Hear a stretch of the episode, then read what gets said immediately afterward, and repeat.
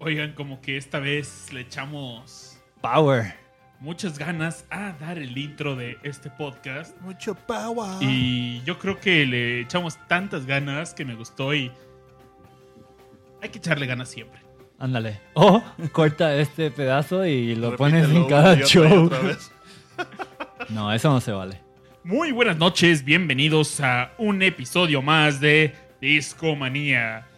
Esta noche, como cada jueves, les tenemos preparados un show de calidad, yo diría. ¿Esto es calidad?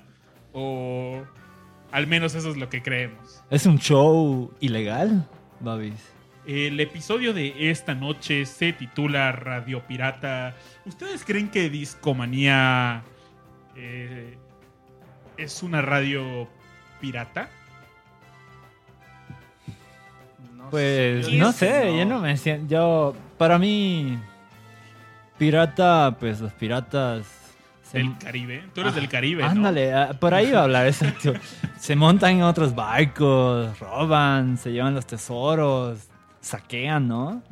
Yo no me siento que estoy saqueando a nadie. ¿Tú, Aure? Definitivamente no, mi querido Babis. Aure, los Beatles eran piratas porque en el Sargento Pimienta hay un pirata por ahí, ¿no? Pues hay un sombrerito, ¿no? Como piratón. Como piratón. Pero eran más bien como acá, este, militares de tierra. Rash, ¿tú crees que eran piratas? No, ¿Tú eres un pirata? Yo soy un pirata de. ¿De guante- tu marrón? De guante y pipa. Ah, no, no es cierto. Eh, pero no, definitivamente. mm, Soy pirata para las cosas que no tienen cabida legal en México. no, pero de ahí afuera no. No somos piratas. Pues nosotros somos Discomanía y queremos agradecerle a cada uno de ustedes que nos escucha a través de las diversas plataformas por las cuales se distribuye este programa, ya, ya sea iTunes, SoundCloud o cualquier otro directorio de podcast donde ustedes nos encuentren. También muchas gracias a las personas que nos han seguido en Spotify. En este momento tenemos 82 seguidores, ¿Cuánto nos falta para ser oficial, Babas? Como unas 120. Pues yo venga, creo. échenle ganas, Síguenle, amigos. Píquenle ahí en Spotify, búsquenos como Discomanía Podcast para que nos pongan Estrellita en la frente. una estrellita en la frente. Y también ya pueden seguir en Twitter a Rush Pro Juntito Oficial. Ya es oficial. Ya es ya es oficial. Ya existe Rush Pro juntito. Así como lo oyen. ¿Quién empezó ese gag? Era, no recuerdo, pero ahí una de las personas en el chat empezó el gag de Rush Pro juntito. Y por supuesto, un abrazo a todos ustedes, principalmente porque nos están escuchando en vivo en mixler.com diagonal discomanía todos los jueves a las 10 de la noche. Dice Eduardo Reyes, yo fui, yo fui. Estrellita en la frente. Por supuesto, un abrazo Eduardo Reyes 20 que nos acompaña en conjunto de Nanza, Kimón Ibarra, Scarlett GT, Rebeca García, Aureliano Carvajal y muchas otras personas que nos siguen de forma incógnita a través de el internet. Y el internet va a ser muy importante en el tema de esta noche. Sí. Oye, Babis, pero antes de seguir con eso, quiero mandar un saludo muy especial Mándalo, por favor. a nuestro compa Ringo Starr. Un abrazo a Ringo. Que nos ha estado escribiendo cartas. Parece que está escuchando Discomanía. Es fan, es Es fan. fan, es Tengo fan. entendido que sí. Oye, que sí. pero no, al parecer no, no es fan y ¿No? se sintió algo ofendido Ringo. Está dolido. Está dolido. Pero sí Ringo. hemos hablado pura cosa buena. Pero si Sí, hasta le ¿qué se dedicamos un episodio, Aure, ¿qué pasó ahí? ¿Qué pasó con Ringo? Ringo, ¿qué onda? Pues tenemos malas noticias. Eh, es muy probable que Discomanía salga de SoundCloud. No sabemos si SoundCloud se va a pagar primero que Discomanía o Discomanía va a salir primero del aire. Ahí está el volado. Hay un volado ahí, pero sí tenemos por ahí algunas cartas de Ringo que no le gustó que pusiéramos su música, entonces ¿Qué onda, vato? Estamos cerca de salir de esa plataforma. Yo, yo le echo la culpa a los boteros. Botero, botero, botero, botero. Sí. ¿Qué es un botero? O sea, un bot. ah. bueno. Pero ah, hay otras Tropicalizado. Les queremos compartir las alternativas para escuchar Discomanía. Vamos a montar sobre nuestro sitio discomanía.fm un link donde pueden escuchar nuestros episodios. Esto cuando, si llega a pasar, que salgamos de SoundCloud. Ya que, pues, tenemos muchos seguidores que nos escuchan con iTunes. No tenemos problemas ahí. Todavía Steve Jobs nos da su approval desde el más allá. Pero si eso sucede, les daremos las alternativas para que no se pierdan ningún episodio de Discomanía. Pero Richard, esto nos motivó a hacer el episodio de esta noche, ¿no? Pues sí, es un episodio con larga historia, que no comienza con estos emails, va mucho más allá. Si vamos de hoy hacia el pasado, pues estaríamos pasando por The Pirate Bay, por websites como mp3.com. ¿Se acuerdan de Groove Shark? Uh, ¿cómo no? Groove Shark era un gran website que pues tumbaron de Mega Upload. Si nos vamos más al pasado aún, pasamos por Napster. Antes de Napster eran los mixtapes. eh, que ya escucharon el cuento de Rodríguez. Así es que se dice que llegó Rodríguez a Sudáfrica y que se volvió famoso copiando ujú. cassettes. Y yendo más y más y más allá aún, eh, llegamos a 1440, que es cuando la imprenta de Gutenberg se, se inventa.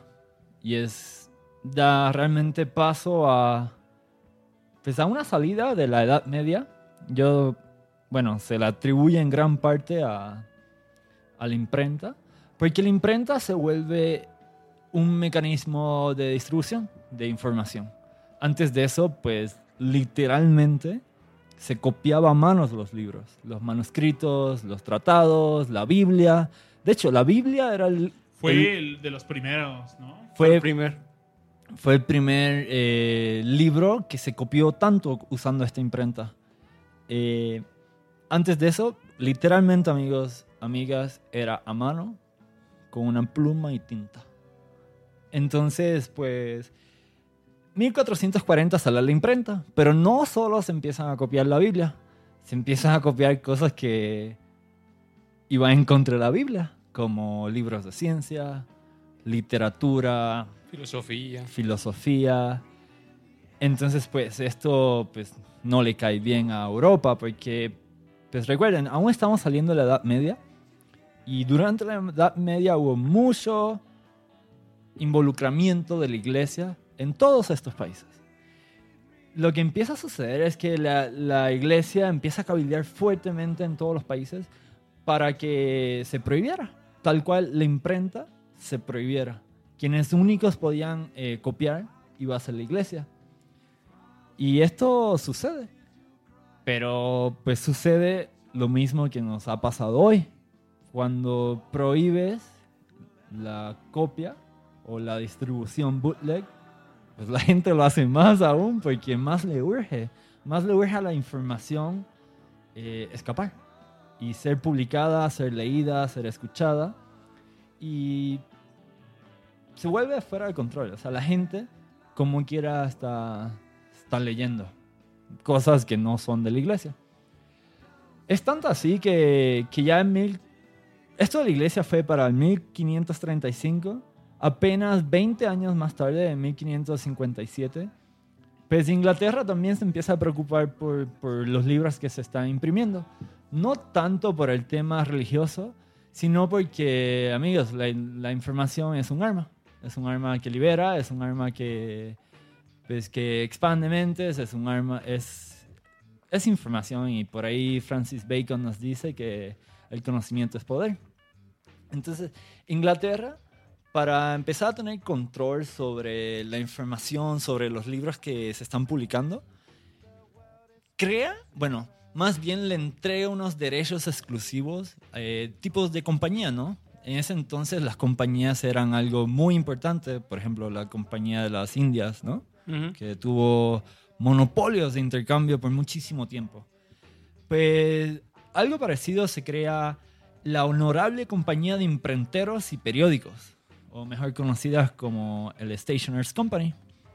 El Stationers era un tipo, le sirvió a Inglaterra como un tipo de policía de los libros que la gente quería imprimir. Si antes en Inglaterra habían, no sé, digamos, 100 imprentas en todo el país, de momento hubo una sola. Y, esta imprenta le pertenecía a los stationers. Entonces, si tú escribías un libro, si escribías algo, lo que sea, tenías que enviárselo a ellos para que ellos lo revisaran y iba a pasar por eh, sensores, ¿no? Y el sensor iba a aprobar o iba a desprobar. Y esto pues se hacía más bien para el beneficio del Estado. El Estado les pagaba a ellos y así es que era su negocio, así funcionaba la compañía, eh, para que decidiera si, si un libro le convenía al Estado o no. Entonces, fue muy feo. Tiene un monopolio de, de la producción de libros. Le aseguraba a cada, a cada miembro que una vez que registraba la propiedad sobre el texto, ningún otro, otro sitio lo podía publicar legalmente. Y es de aquí que viene el término derechos de autor. Los derechos de, de autor, de impresión, los tiene el Stationers. Eh, es tanto así que de ni los nombres de los autores aparecían en los libros. El autor que aparecía era el Stationers Company. Eh, para 1700 ya han pasado como unos 150 años, pues la época ha cambiado, la- son, han pasado varias generaciones y ya la neta es que la censura no era tan necesaria. La, la, la información, pues ya habíamos pasado por Newton, habíamos pasado por muchos filósofos, por muchos, eh, eh, por mucha gran literatura. Estamos en una época de iluminación y pues ya la censura pasó de moda. La, el que la información se compartiera sí era de gran beneficio para, pues, para la sociedad y para la humanidad. Entonces, pues lo que empieza a hacer el Estado es que poco a poco le va quitando estos derechos de monopolio que tienen los stationers y hasta que, pues, neta, pues, se los quita. No, por lo tanto, nos hemos quedado sin derechos de autor. Los libros los puede imprimir quien sea, los puedes copiar, los puedes remezclar, hacer cosas, trabajos eh, derivados de, de otros trabajos. Pero pues esto les duele. O sea, el negocio de, de los stationers era tener el control, el monopolio. Y lo que empiezan a hacer es que así, tal cual van a, a las escalinetas del parlamento, llevan a sus familias, se arrodillan empiezan a llorarles.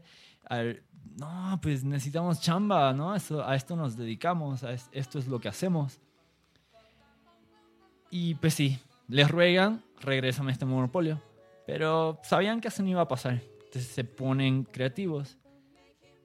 Empiezan a, a decir, bueno, bueno, bueno, va. Yo no tengo estos derechos exclusivos, entiendo, ya eso pasa de moda. Pero ¿no te parece que sea justo que quien escribe este trabajo sea quien tiene esos derechos de autor? O sea, si yo hago un libro, pues yo quiero tener control, no quiero que la gente los copie, que los pasen por ahí, porque pues yo quiero tener ese control. Pero a ver, aquí pregunta abierta. También va para el chat. Sí. Si, si ustedes hacen un trabajo creativo, digamos, un cuadro, arte, ¿no quisieran que la gente colgara ese cuadro en todas las casas? A mí me encantaría, la neta. Eh, lo mismo. Si, si grabas una canción, ¿no te gustaría que esa sea la canción que todo el mundo escucha eh, para la Navidad? Como que la canción icónica. La neta es que para mí sería un honor que mi canción sea pues la, la tradicional, ¿no? La de la época. Pues e- era lo mismo en ese entonces. O sea, el punto de, de escribir era que la gente leyera. Pero el problema que tenían los autores, y era el problema que, que insistía el Stationers, que seguía repitiendo, es que distribuir es caro. Para distribuir, eh, la parte cara no es escribir, es imprimir y pues llevar a las tiendas, ¿no? O ponerlo en los estantes, venderlos. Y Stationer sabía que los autores no iban a poder hacer eso. Y si el Parlamento le daba derechos de autor, ellos iban a poder forzar a los autores diciéndole, va, yo te imprimo tu libro, yo te lo distribuyo, pero me tienes que, dar, me tienes que pasar tus derechos de autor. Entonces lo que antes el, el Estado le entregaba directamente a, a los stationers, ahora el autor se lo iba a pasar voluntariamente, legalmente, porque no tenían otra opción. Entonces, pues, ellos sabían, esto era un plan con maña, ¿no? Eh, y tal cual. Se lo, en, en 1710 se crea el Estatuto de la Reina Ana. Este formalmente se llama Ley para el Fomento del Aprendizaje al permitir las copias de libros impresos por los autores o de los compradores de tales copias durante los tiempos mencionados en la misma. Así se llamaba. Y en ese entonces eh, los derechos de autor se crean y duran 28 años. De hecho, eran 14 años y si tú querías renovar ese, el derecho de autor, podías renovarlo por 14 años más, lo cual suman 28. Y esto fue el primer, la primera ley eh, moderna de derechos de autor. Esta ley se convirtió en modelo. Se copió en toda Europa cuando los, los founding fathers de Estados Unidos llegaron a Estados Unidos, se llevaron esto, lo escribieron en su constitución con el propósito ¿no? de, de, de promover la creatividad. Pero la neta es que los autores hubieran seguido escribiendo con derechos de autor o sin derechos de autor. Los músicos hubieran seguido tocando música. Todo lo, de hecho, pues para ese entonces los libros eh, fue el caso con el que comenzó estas leyes, pero eventualmente empezó a aplicar para mapas, por ejemplo, eh, para diseños, para, para varios planos ¿no? de edificios. Y pero pues una ley de 1710 aún la aplicamos, ¿no? Y hoy es un modelo muy diferente, hoy la distribución es digital, la distribución cuesta mucho menos, la podemos hacer nosotros y, y se ha vuelto absurdo. Pues ya en mi opinión, ¿no? Esto se ha vuelto absurdo. Y lo que eran los stationers en aquel entonces, hoy son legisladores y compañías. Eh, nos hacen este, esta demagogia, ¿no? De las nuevas tecnologías de hoy van a quitarle los trabajos a todos, ¿no? No, no podemos permitir esto, nos vamos a quedar sin trabajo. Ah, nosotros queremos tener control sobre el contenido, pero ese nosotros, los, en el Congreso, en la Cámara de Diputados, en los gobiernos de todo el mundo, ese nosotros siempre lo hacen pasar como si fueran los músicos o como si fueran los autores no, son los Walt Disney de la vida o, los... Bueno, no me voy a adelantar. Pero luego es, por favor, gobiernos, por favor, escúchanos. Sin nosotros no habrá creatividad. Y pues, pues, al menos a mí está muy difícil convencerme con esos argumentos. Se ha vuelto absurdo la cosa. En 1776 eran 28 años en el 1831, eran, eh, perdón, en específico de Estados Unidos, pero las leyes de hoy pues, se basan gran parte en las de Estados Unidos, porque se escriben en los tratados de comercio, por ejemplo. En este tratado de... ¿Cómo se llama? El que Estados Unidos acaba de salir. El del Pacífico, que tenía Japón, Australia, Nueva Zelanda, Indonesia. El Trans-Pacific se me olvidó. Bueno, es un tratado de comercio. Muchas veces las leyes de autor se, se codifican en tratados. Trans-Pacific Partnership. ¿Cómo se llama? Tiene una abreviación. El TPP, gracias, el TPP. Eh, pues ahí se codifican las leyes de autor, porque es que dicen, va, vamos a entrar en, en, acuerdo de comercio, pero para hacer esto tienes que respetar mi propiedad intelectual. Y la forma de hacer eso es que en tus gobiernos, en tus países van a hacer leyes de derechos de autor que sean como las mías. Y pues por eso es que Estados Unidos en gran parte se usa como, como base para estas leyes. Entonces, siguiendo eso, En el 1776 eran 28 años. En el 831 eran 42. Ya para el 1909 eran 56 años. Y ahora escuchen, porque se empieza a volver muy ridículo esto. Para el 1976 son la vida del autor más 50 años. Para que tengan idea, Star Wars sale en, 17 en 1977. Para que Star Wars pase al dominio público, y para quienes no sepan qué es el dominio público, es este. Es cuando una obra creativa deja de tener derechos de autor. Y lo puedes usar para lo que quieras. Sí. Es, se vuelve. El dueño es el público, el pueblo. Ya no. Bueno, no hay dueño realmente. Es free for all. ¿no?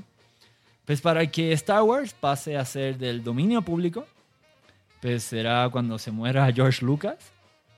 ¿Cuánto, cuánto le falta a George Lucas, digamos? Tú, así viéndonos unos 20 años. 20 años, ¿va? Oye, Richard, yo tengo una duda. Ok. Si cierto podcast fuera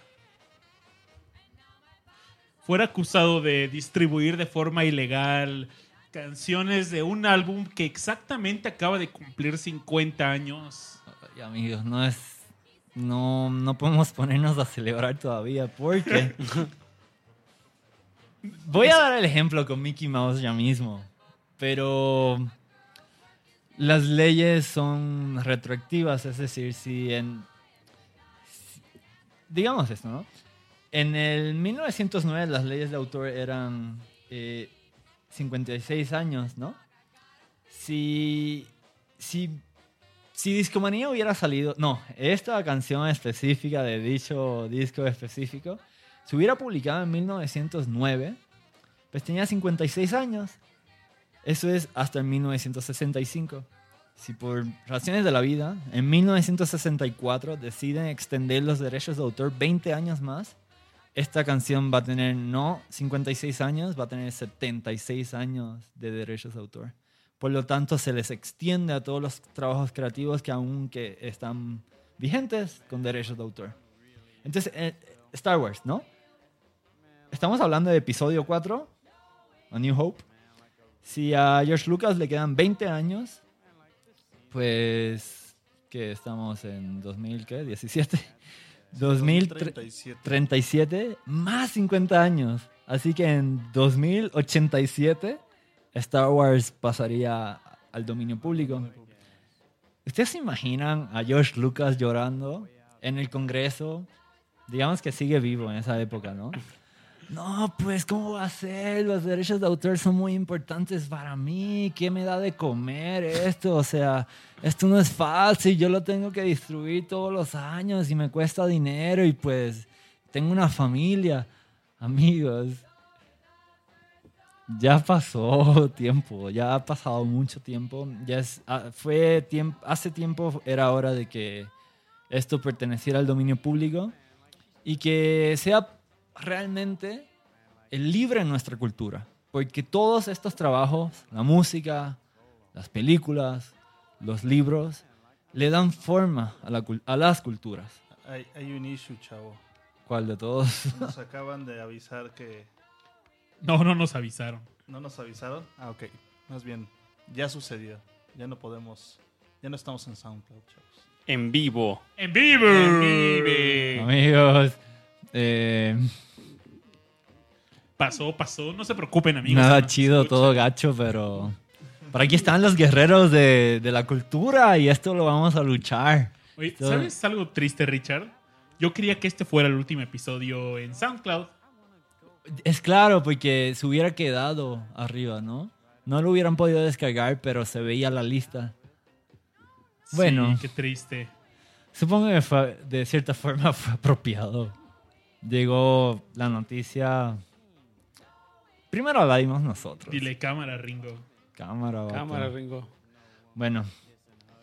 Star Wars 2087. ¿Qué les, qué les parece? Pero, Quizás a- pero, pero. Jr. retoque. Eh. ¿Cuánto dijimos? ¿50 años? Eso fue en el 76, amigos. En 1998 se volvió a enmendar la ley Y es la vida del autor más 70 años. O sea, neta, neta, ¿qué quiere un autor desde la muerte de cobrar?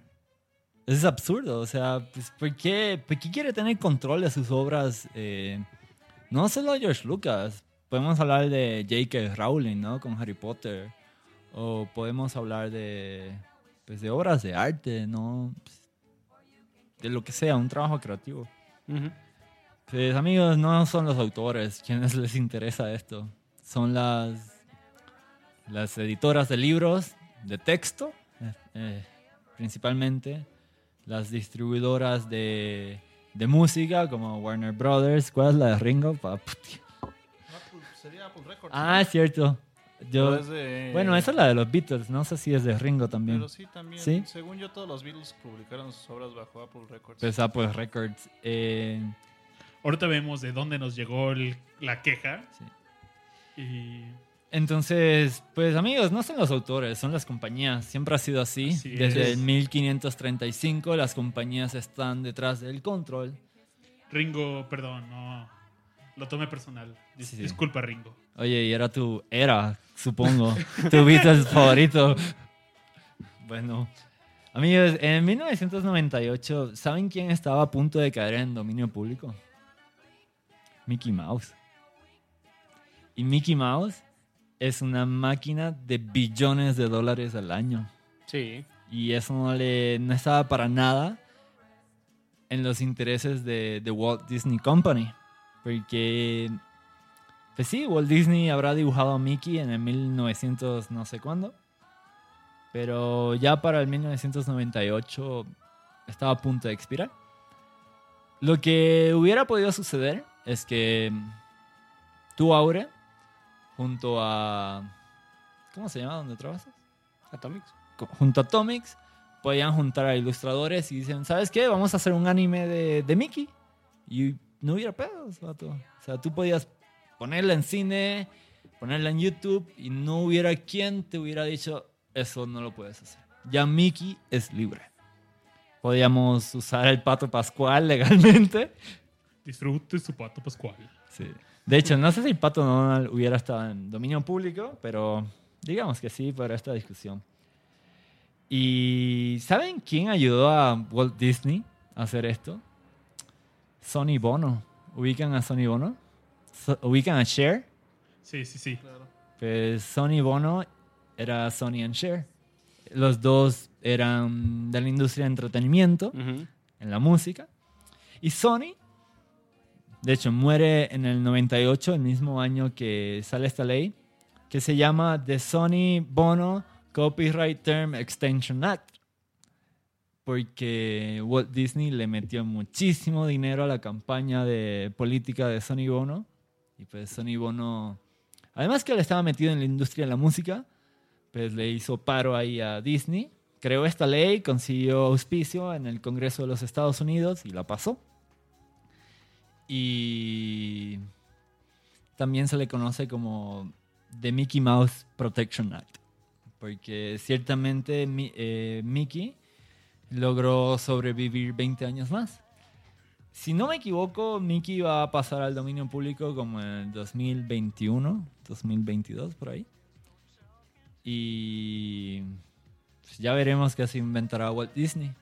Cuatro años nos... Hay que poner un website, Un contador, ¿no? un contador para los Beatles y Michael Jackson. Pues bueno, el Sargento Pimienta acaba de cumplir 50. 50 años. Octopus Garden, ¿en qué álbum venía? En el último, en Abbey Road. Bueno, penúltimo. De salir, en salir.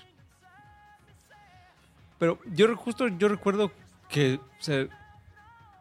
salió una noticia hace mm, algunos años ya que justamente eh, dos canciones de los Beatles ya habían pasado dominio público. No sé si tú recuerdes, Raz. Ah, era, creo que Love Me Do, posiblemente. Y. I Love You. Creo que sí. Ajá, porque recuerdo que hasta salió en los diarios y, o sea, fue como, ah, pues, o sea, tuvo eh, ruido. Y pues así seguirá sucediendo con canciones de esa, de esa década y También recuerdo ese, ese post. sí, Sí, sí, sí. De hecho, sí, en el 2012. Se publicaron en 1962 y el Mm. 31 de diciembre de 2012 pasaron a dominio público, pero en Europa. En Estados Unidos aún tienen derechos de autor. Actualmente, ¿cómo están sus derechos de autor? Porque se sabía que hace tiempo estaban en las manos de Michael Jackson y... pero ya no. De hecho, quien se quedó con los derechos de autor fue Sony. Este. Music Group, obviamente. Los compró, ¿no? Sí, Al Michael Jackson Estate. Todos Ajá. tienen un estate, pero no. Ajá.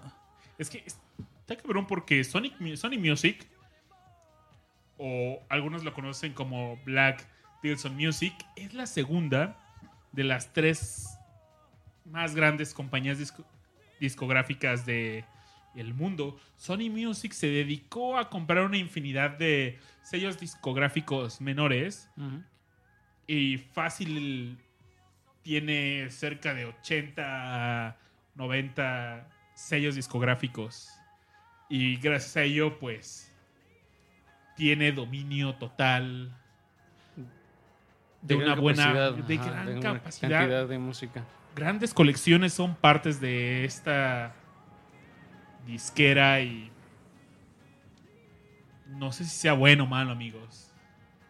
No, no es bueno. Lo que, sí, no es bueno. lo que sí pasó hace poco es que Paul McCartney eh, llegó a un acuerdo con Sony Music para parecer quedarse con las regalías, este, por lo menos en papel, ¿no? De, la- de las canciones. Llegaron a un acuerdo pues atrás las rejas, pues porque ya se iban a ir a corte y pues llegaron a un acuerdo en, en cortito así de, no, tú y yo que... Y pues al parecer ahorita pertenecen ya, o van a pertenecer ya a Paul McCartney. Las de Lennon McCartney, claro está, ¿no? Que eran las que esta- se había comido este Michael Jackson en su momento cuando se estaban... Porque obviamente las canciones de Ringo de- y de George quedaron en, en sus manos, pues. Ya. No había disputa. Pues amigo, qu- qu- quiero cerrar esta sección, pues... Quiero que nos pongamos a repensar estas leyes. Creo que hoy día son una exageración, que realmente no, no existen para la conveniencia del bien público, de la sociedad o de la cultura. Lo que se supone que es para proteger la creatividad realmente no lo es. La cultura se crea remezclándola. Es decir, lo que Disney hizo para, para comenzar fue tomar cuentos de niños que eran muy hor- horribles, ¿no? Los cuentos de los hermanos Grimm. Y los volvió a cuentos de niño, hizo cortos animados que la neta son hermosos, son grandes trabajos, son muy admirables todas las películas de Disney. Pero lo que Disney pudo hacer, ya nosotros no podemos hacerlo. Y pues, pues, no se vale. O sea, no se vale y no solo eso, no es benefici beneficio. No. Bene- Beneficioso. Be- Beneficios. beneficioso, gracias. Y aquí les va una cita. Si he, si he visto más lejos, es porque estoy sentado sobre los hombros de gigantes. Eso por ahí lo escribió Isaac Newton, donde basó su trabajo en el trabajo de otros. Eh, leyendo y construyendo sobre los bloques culturales de conocimientos que ya otros habían puesto. Y lo van a encontrar en tantos sitios. Movimientos de artes, movimientos de literatura, trabajos que directamente son remezclas de otros. Y eso es nuestra cultura. Es la evolución de lo que ya había, donde tomamos prestado de muchas partes para hacer cosas nuevas. Ujú. Quiero que nos vayamos a escuchar música ya, porque ya es hora. Y quiero poner específico un, un mashupero. El mashup es cuando tomamos pedazos de muchísimas canciones o de muchísimas obras, ahí las, las juntamos con cinta adhesiva y creamos algo nuevo. Y mientras escuchan Girl Talk, van a reconocer muchísimas canciones y quiero que de regreso ustedes me digan si esto es una canción nueva o si simplemente fue un copy-paste y que no se le añadió ningún valor cultural a lo que Girl Talk nos va a compartir. Esta canción se llama Play Your Part, la parte 1 de hecho, y viene en, su, en Fit the Animals. Es un álbum creo que del ¿Es el 2011. que tiene una casita? Tiene una, sí, una Sí. casa y tiene como escrito en fuego Girl Talk, creo. Es de 2011, si no más recuerdo. Y el álbum completo es buenísimo. La primera canción es, la- es mi favorita. Y ya que estemos listos, nos vamos a escucharla. Amigos, escuchen. Consideren si esto es una canción nueva o si es como 200 canciones volviéndolas a escuchar. Y pues regresando lo hablamos. Venga, DJ Babis. DJ Bobbies. Ah, pero espera, tengo que hacerlo así. DJ Bobbies. Pues Richard nos acaba de contar la historia del copyright. Creo que es algo que debemos de reflexionar y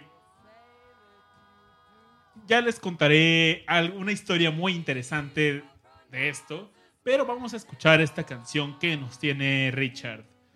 No se diga más y vamos a ponerla. Volvemos y seguimos al aire en Discomanía.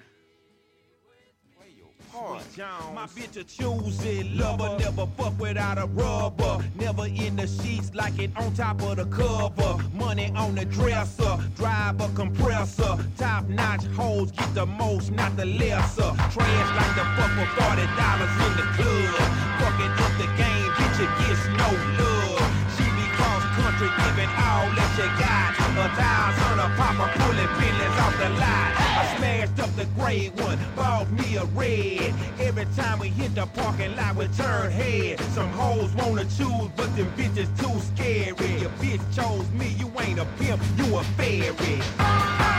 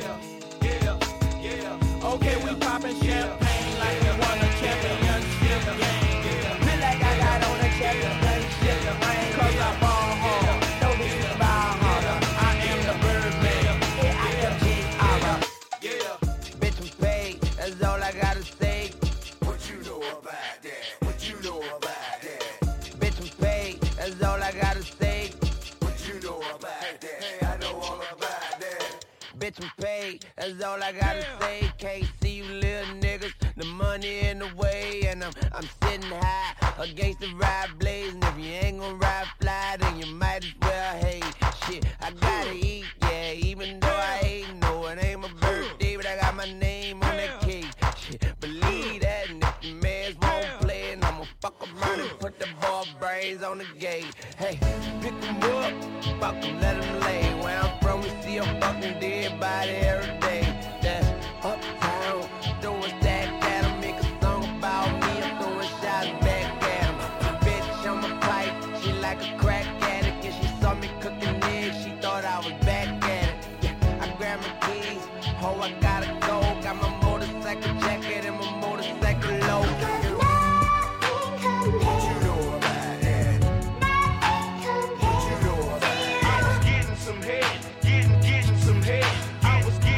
head,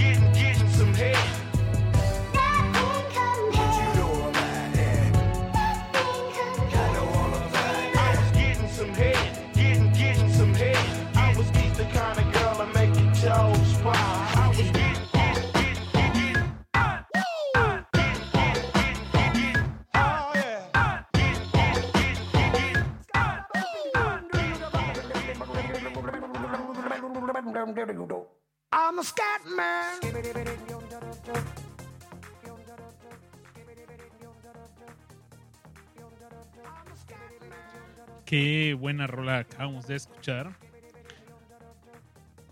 Y qué buena rola estamos escuchando también, ¿no? Sí, sí, pero qué buenas rolas.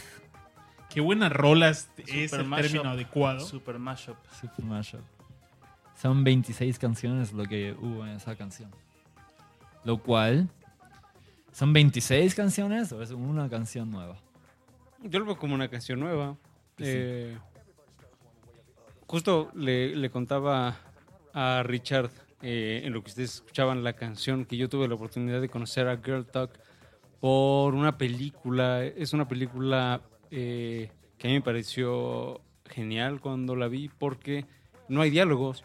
Ah, toda la película es un- una serie de, de bailes Ah, y todo el lenguaje pues es justamente pues eh, corporal y el soundtrack de esa película eh, justamente lo hace Girl Talk Ah, en el disco en el que se basaron para hacer la película se llama All Day y es uno de mis discos favoritos. Yo también eh, tuve una etapa así muy mashopera, posiblemente de los 2009 y 2010. Recuerdo- época del mashup.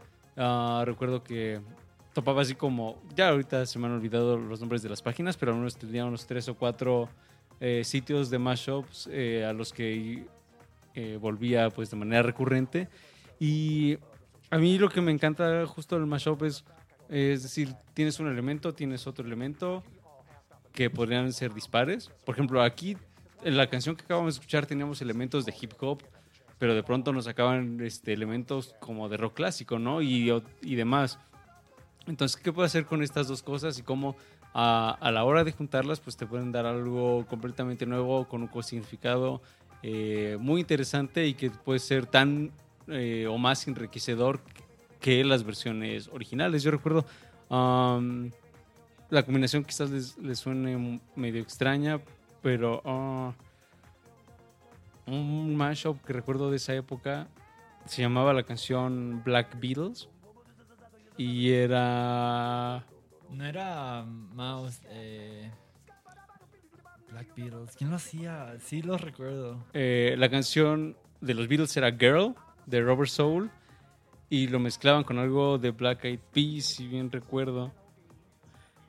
Y bueno, a mí me voló la cabeza porque pues ya me gustaban los Beatles y la verdad no topaba mucho Black Eyed Peas, pero la combinación pues me resultó ganadora y en fin, ah, a lo que voy es, a mí el tema de los mashups me, me encanta. O, tristemente ya no he escuchado muchos, pero sí tuve una época así en donde realmente buscaba así cómo puedes combinar tal cosa con tal cosa y verdaderamente hay canciones muy, muy disfrutables. Hay que escuchar mashup y hay que hacer mashup. Rash, ¿una pieza nueva o 26 viejas? Sí, sí es una pieza nueva. De hecho, uno de mis discos favoritos es este, un mashup entre Jay-Z y Linkin Park.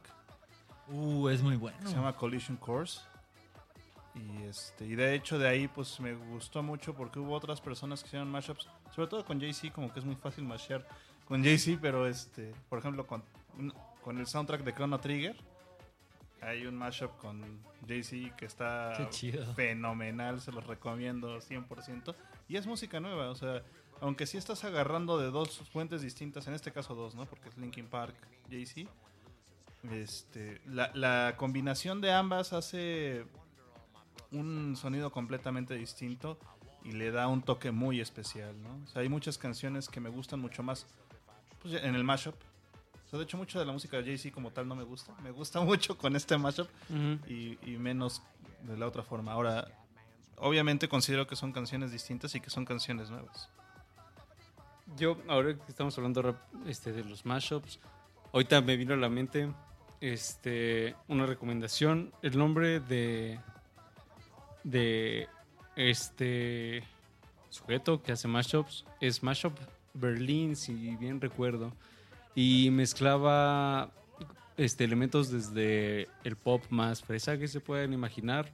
eh, con de nuevo este pues elementos de rock o de hip hop o de mm, rap y demás. Entonces ah, algo muy valioso y que quizás lo podemos conectar con lo que va a decir Babis es que ah, mucho de este mucho de lo que se crea y se distribuye de mashups es gratuito. Entonces ah, por ejemplo el disco que les mencionaba de All Day de Girl Talk ah, mucho tiempo estuvo gratuito. O sea, para quien quisiera, pues ah, iba y lo tomaba. Estaba en un sitio, no recuerdo el nombre del sitio, pero bueno, estaba así como disponible para todos. Y así muchos de los artistas que crean mashups los distribuyen pues gratuitamente y hay plataformas este, para descargarlos gratuitamente. Eh, a lo que voy es, ah, definitivamente las plataformas digitales nos están ayudando a la distribución de música, pero no, no siempre ah, pues terminan en como en buenos términos como la forma en la que adquirimos música a través del internet. Babis, ¿nos tienes una historia de. De miedo. de. Tiene una plataforma digital de distribución de música? Cuéntanos. Sí, pues. Yo les voy a contar una historia de terror que sucedió en el año 2000. Pero antes de esto, en el 2000, ¿ustedes cómo escuchaban música? Yo al menos les puedo compartir que en el año 2000 tenía 11 años y apenas estaba el mundo conectándose al internet. Yo aún no tenía un CD player. Yo en casa tenía cassettes Ya tenía cassettes. y cuando quería escuchar alguna rol, escuchaba canciones en la radio. Y de repente había alguna rola que, que me encantaba. Principalmente, ¿saben cómo me llegaba la música? Por videos musicales a través de la televisión. Era no tenía televisión por cable, entonces tenía que esperar en el canal 28, que el canal 28 era una cadena de televisión, bueno, no una cadena, un simple canal que transmitía videos musicales, pero por hora era como una hora, los sábados en la mañana pasaban las canciones de Imanol, eh, yo que sé, niños. Y había cierta hora donde ponían puro pop y otra hora de rock. Entonces era el momento, tenías que pescar esa hora para encontrar las rolas de rock del momento. Recuerdo que en ese entonces sonaba mucho Californication, sonaba mucho eh, Aerosmith, estaba el del álbum Just Push Play, Jaded, Fly Away From Here. Eran las rolas que yo escuchaba en ese entonces. Tenía 11 años, no tenía. apenas estaba iniciando a formar mis gustos musicales, pero la información no era tan accesible, la música no era tan fácil de encontrarla como lo es hoy en día. Justo en el programa de Discomanía pasado, que estaba nuestro buen amigo Mr. Marillion, pues recuerdo que le decía a Richard, le digo, dude, al buen Mario no es una persona que le haya llegado la información por Wikipedia, que la información estuviera a una googleada de distancia. Para saber lo que él sabe de música, pues tenías que leer mucho, escuchar mucho y justo en el 2000 empezó esta barrera donde la información se empezó a ser más accesible, entre ellas la música. Y en este año, bueno, justo un año antes, 1999, aparece una plataforma de distribución de música. Esta plataforma se llamaba Napster.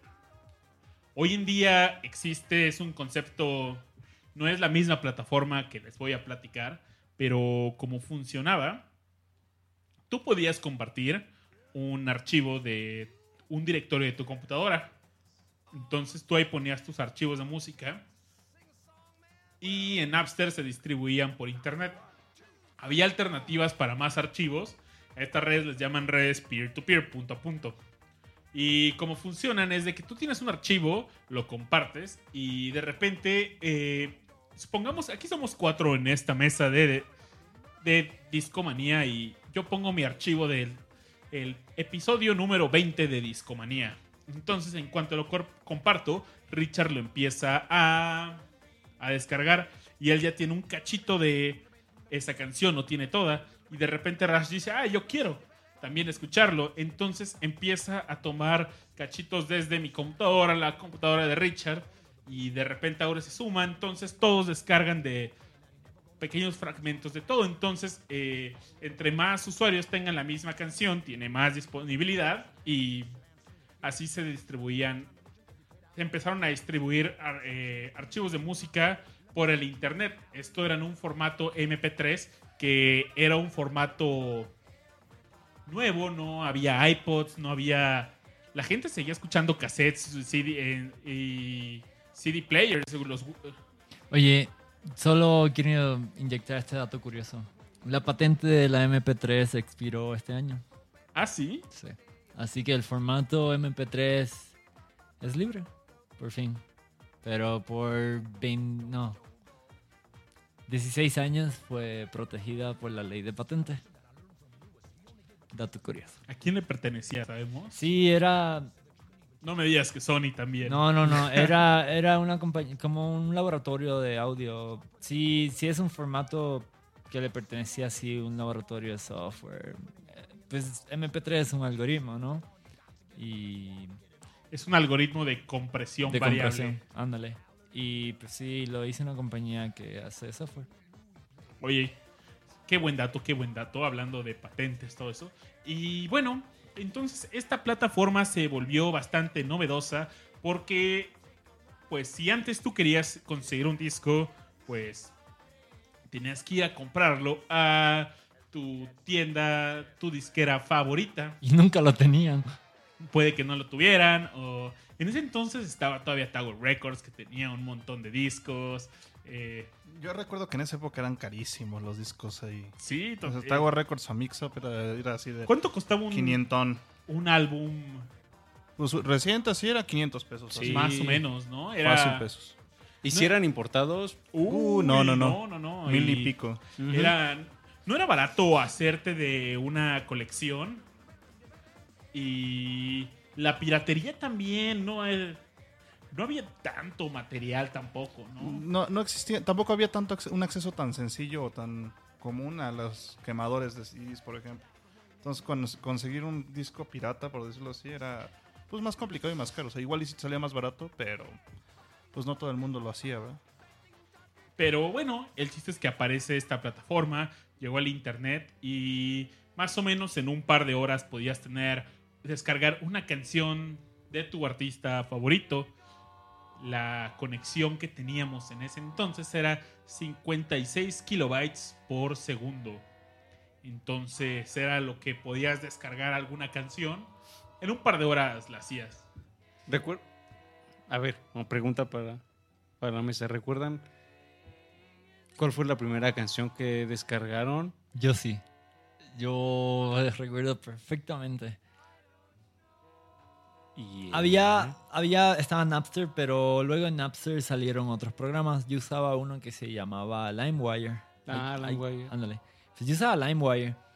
Y la primera canción que bajé seguro fue en el 2001. Porque yo estaba en séptimo grado, que en México sería Primero primer año secundaria. de secundaria. Ujú.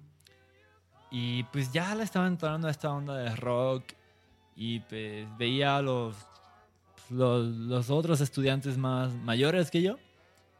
Y pues veía sus Converse, veía sus cadenas, toda esa onda que me gustaba mucho. Y veía playeras de Iron Maiden.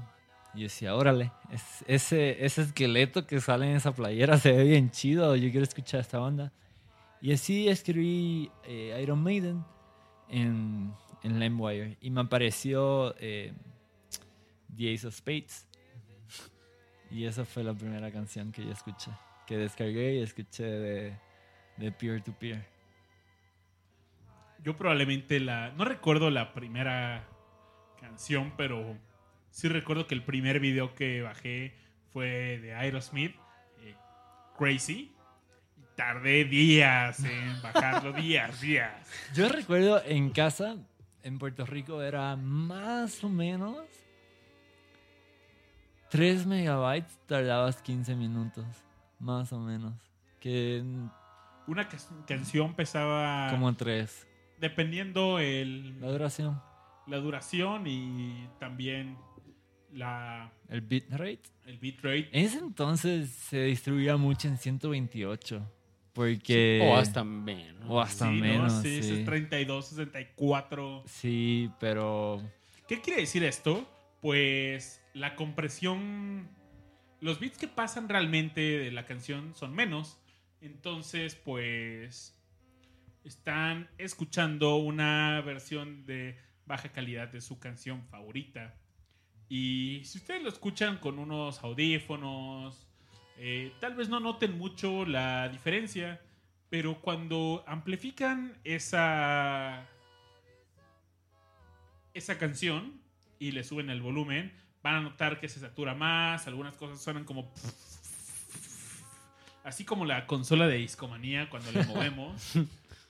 Sí. Y y de hecho a mí, yo recuerdo que para mí sí fue una revelación de adolescencia pasar de los 128 a los 320.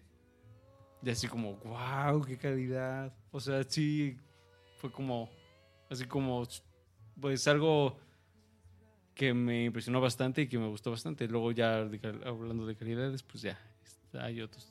Este, podemos profundizar más. Yo recuerdo que la primera canción, no recuerdo precisamente cuál fue la primera canción, pero sí recuerdo de qué disco viene. El disco es Conspiracy of One. Y si a ustedes les gusta Offspring, como yo Ah, a ya. los 13 años, ah, pues quizás lo recuerden, este disco salió en el 2000 creo. Y a mí me llegó el internet, pues quizás como 2001, 2002. Entonces, yo recuerdo que justamente algunas de las primeras canciones, les digo, no recuerdo exactamente cuál, pero recuerdo que en mi modesta este, eh, librería de canciones, pues estaba Million Miles Away, por ejemplo, o Original Prankster, que eran así como además canciones que... Me encantaba ese video. El video, exacto. Lo disfrutaba, lo esperaba en el canal 28 como no tienes idea que saliera. Es que justo, y quizás aquí podemos profundizar un poquitín, es a nosotros nos tocó esto eh, durante como esta etapa final de MTV con muchos videos, entonces muchas canciones eran, ah, pues ya la vi en MTV, la voy a buscar. y ya. Sí, no, en aquella época había dos o tres shows de caricaturas y se acabó. Eso era lo que tenía. El resto era videos. Yo disfrutaba videos. mucho eh, esperar a... Me acuerdo que a las 8 de la noche pasaba el top 10 de, de Ah, sí, claro, claro. Y bueno, esa era la forma en la que nos llegaba la música. Y era más que nada suerte que te llegara. Entonces, pues llega esta plataforma novedosa que te permite escuchar, descargar la rola que quisieras. Entonces, pues, ah, ok, ahí me gusta Aerosmith y ves el catálogo todo, de todas las canciones y álbumes de Aerosmith, dices, qué chido. Y para muchos músicos representó que material de ellos que no sonaba se volviera a distribuir y recobrara importancia. Pero para a otros músicos no les cayó muy bien. Y este fue el caso de Metallica. Porque justo en este año se encontraban grabando la canción de I Disappear, que sería parte del soundtrack de Misión Imposible 2, película que salió el mismo año, donde era la segunda parte de esta serie. Aquí salía el regreso de Tom Cruise y había, les voy a mencionar el caso curioso de dos artistas que aparecen en este mismo soundtrack y que se volvieron parte de la historia de Napster. Pues el primero es Metallica, como les decía, y Metallica, principalmente Ulrich, encabezó él esta demanda hacia Napster. Y les voy a leer una pequeña parte del testimonio de esta demanda, porque me parece totalmente ridículo, ya que si escucharon la primera parte de este podcast donde Richard nos cuenta la historia de copyright, me gustaría que me interrumpieras en cualquier momento mientras voy a leer esta pequeña parte, Richard, porque... Pues no sé, eh, es el mensaje totalmente opuesto a lo que tú nos platicaste. Y pues bueno, eh, él en esta demanda le tocó hacer testimonio un 11 de julio de este año. Y su testimonio es el siguiente. Señor presidente, señor Leahy, miembros del comité, mi nombre es Lars Ulrich, nací en Dinamarca. En 1980, cuando era adolescente, mis padres y yo vinimos a este gran país, Estados Unidos. Empecé una banda llamada Metallica en 1981 con mi mejor amigo James Hetfield. En 1983 habíamos alcanzado nuestro primer disco y para 1985 ya no vivíamos por debajo de la línea de la pobreza. Desde entonces hemos sido muy afortunados de lograr un gran nivel de éxito en el negocio de la música en todo el mundo. Es el clásico sueño americano hecho realidad. Me siento muy honrado de estar aquí en este país y de comparecer ante el Comité Judicial del Senado hoy. Esto fue un 11 de julio del 2000. Voy a continuar. A principios de este año, mientras terminábamos de trabajar en una canción para la película Misión Imposible 2, nos sorprendió escuchar informes de que una versión de nuestro trabajo en proceso estaba siendo tocada en algunas estaciones de radio de Estados Unidos. Seguimos la fuente de, la, eh, de esta filtración a una corporación llamada Napster. Además, aprendimos que todas nuestras canciones con derechos de autor grabadas previamente estaban disponibles a través de Napster. Cualquiera en el mundo podía descargar estas canciones desde internet en un formato digital conocido como MP3. Como usted probablemente sabe, nos convertimos en los primeros artistas en demandar a Napster y hemos sido muy vocales al respecto. Es indudable que por eso se me invitase a esta audiencia. Aquí empieza a mencionar sus problemas. Tenemos muchos problemas con Napster. Primero y principal, Napster, escuchen esto, Napster secuestró, eh, estoy leyendo esto literal, palabra a palabra. Napster secuestró nuestra, nuestra música sin preguntar. Ellos nunca buscaron nuestro permiso de nuestro catálogo musical. Simplemente se hizo disponible como descarga gratuita en el sistema de Napster. No tengo ningún problema con ningún artista que distribuya voluntariamente sus canciones a través de cualquier medio que el artista elija, sin costo para el consumidor, si es si eso es lo que el artista quiere. Pero Espera, esta parte es una joya. Por favor, Babi, sigue. Pero al igual que un carpintero que fabrica una mesa, puede decidir si mantenerla, venderla o regalarla. ¿No deberíamos de tener las mismas opciones?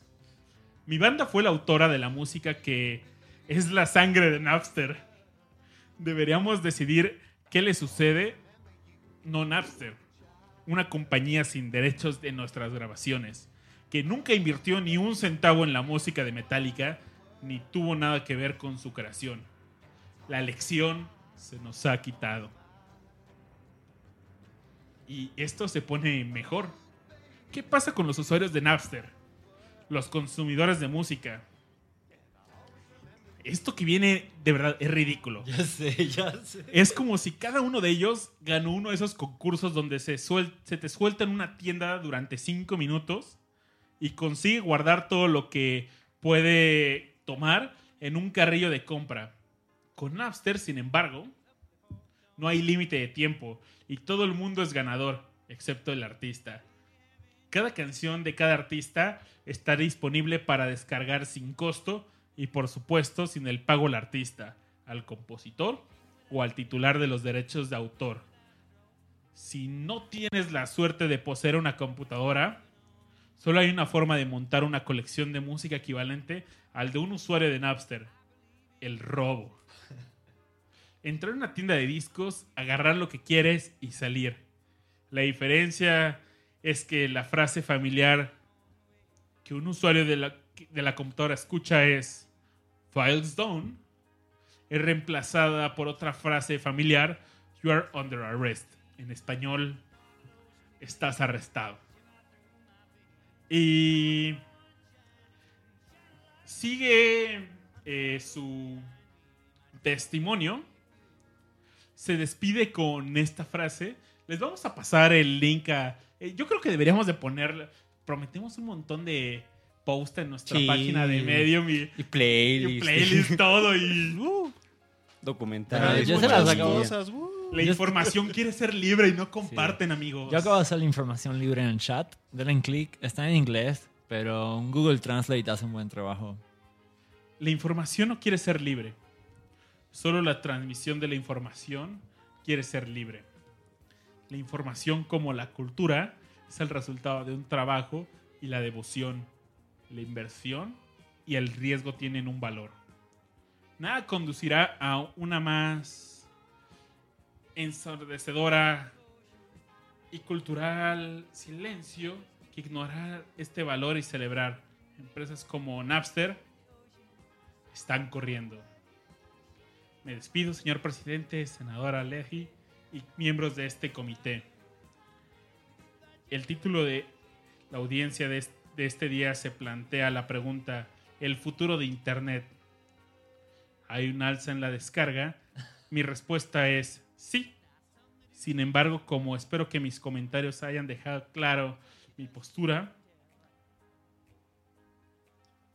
espero que se respeten las opciones de los artistas y que se protejan sus esfuerzos creativos. Gracias.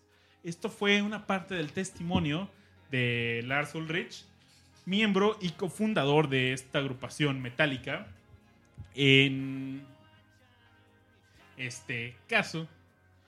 Y lo que pasó es que Lars llegó con un día. Hay un documental muy chido de esto. Se llama eh, Download.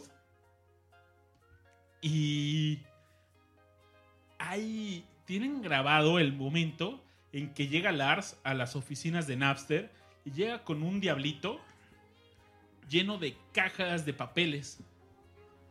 Y en estos papeles eran cerca de 60 mil páginas con los nombres de todos los usuarios que habían descargado ilegalmente las canciones de Metallica. Seguramente estaba por ahí yo. Amigos, ¿cuántos de ustedes estarán? Si ustedes tenían una rola de Metallica, Seguro estaban en esa lista, ¿no? a mí me gusta Master of Puppets. Pues ahí estás, papu. Ahí estabas. Y. Ah, viste, no estabas. No, yo no estaba. Me siento. Excluido. No, no, no, no tuviste tu carrito y no echaste todos los discos que quisiste por cinco minutos. Oye, pero qué hijo de puta Lars. ¿cu- ¿Cuántos arbolitos ahí? Eh, me cae de madres que eso cabía en un disquete. Ya sé. Eh, esos, si eran 60 mil nombres. A ver, espérate. 60 mil nombres. Pongamos, ¿cuántos caracteres te gusta que aparezcan en ¿Ocho? ¿O nombre diez? completo? Pongamos unos, 16, unos 25, échale. 25. Caracteres. Y cada carácter son 8 bits. Es un byte. Y un disquete le cabían. No, no ¿cuánto? cabe en un disquete. 1.4, ¿no? Sí, 1.44. 1.44 megabytes. Ah, bytes? No, como quiera no cabe. Son 12 megabytes. Bueno, ¿cuántos disquetes? Pues 6. No, 1.44, perdón. Sí. Espera. Sí, unos 9. Unos. Espera, ¿qué onda? Mi Pues también es parte de la faramaya, ¿no? Vamos, en, Sí, ese, claro, es para hacerlo más dramático. en ese entonces se distribuía Windows 98 pirata y eran ¿cuántos disquetes? Eh, no sé. Mm, sí, eran bastantes. Sí, eran 8.33 disquetes. En- bueno, en un Ponle- CD. y Tenía 10 disquetes y... Pero no, el güey quiso llegar con un diablito lleno de... Con 60 mil páginas y sus nombres. compa. Dos o tres árboles. Bueno, Yo creo que para Windows 98 ya era más común hacerlo en CD. Entonces, yo creo que para esa época podría haber bien llegado con su CD. a mí Y- se me hace ridículo esto por las exageraciones. Era Porque eso, era una exageración. era una exageración. Pero deja de eso. Metallica exigía un mínimo de, de 10 millones de dólares en daños. Y ellos decían que realmente era 100 mil dólares por canción que fue ilegalmente descargada de la plataforma. En No manches, perdón, perdón, perdón. ¿Cuánto dinero? ¿10 millones? 10 millones de- en daños. Y si ese vato llevó 60 mil nombres, son 60 mil personas. Eso hubiera sido 167 dólares por persona. No manches, ni aunque compraras la discografía te salía en eso. Y para esto, pues Metallica contrató un abogánster de esos bien locochones. Y la lista, la lista, miento, tenía 60 mil páginas, pero los usuarios en, est- en, estas, en estas páginas eran 335 mil usuarios con 335 mil usuarios aproximadamente. Entonces, Napster reaccionó a eso y tuvo que chutarse esas 60 mil páginas y logró extraer de ahí 300 mil usuarios y los vetó de la plataforma. Pero la banda encontró mañas para volver a acceder a la plataforma y movían ahí, ah, movían algo del programa y podían entrar a la plataforma con otro nombre. Inclusive hubo casos que, las que Metallica también eh, en la demanda aparecían universidades que decían que permitían las descargas ilegales de, de su contenido. Aparece en la Universidad del Sur de California y Yale. Hay también la, la Universidad de Indiana. Entonces, pues hubo más artistas que se sumaron a esto. Por ejemplo, Dr. Dre y la RIAA, La rían para... la RIA, Recording Industry Associ- Association of America. Disculpen mi, no acabé mi curso de inglés sin barreras. Éxito. Y pues bueno, al final terminó en que Napster se tuvo que declarar en bancarrota. Y más tarde reapareció con, bajo el mismo nombre, pero volvió a quebrar y la compraron. Y ahorita es parte de... No recuerdo eh, el nombre de esta empresa que lo compró. Pero bueno, si entran al sitio, conservan el mismo logo que veíamos en los 2000 El gatín, ¿no? El Sí, gatito con unos audífonos. Y así es como inició la primera ah, esto es Rhapsody ahora. Rhapsody, cierto. Órale. De hecho, también este... ¿Cómo, se, cómo, cómo me dijiste audio? Había otra plataforma que también entró al kit. Groove cuando- Shark. No, no, Group Shark no. Cuando, cuando murió Napster entró otra... Kazaa. No, LimeWire. No, no, no. BitTorrent. No. Se me fue el nombre ahorita, se me, acuer- me acuerdo. Real. Pero algo que también les quería mencionar, en este mismo soundtrack de Misión Imposible 2 aparece otra gran banda que voy a poner de fondo. Quizás les sea familiar. Napster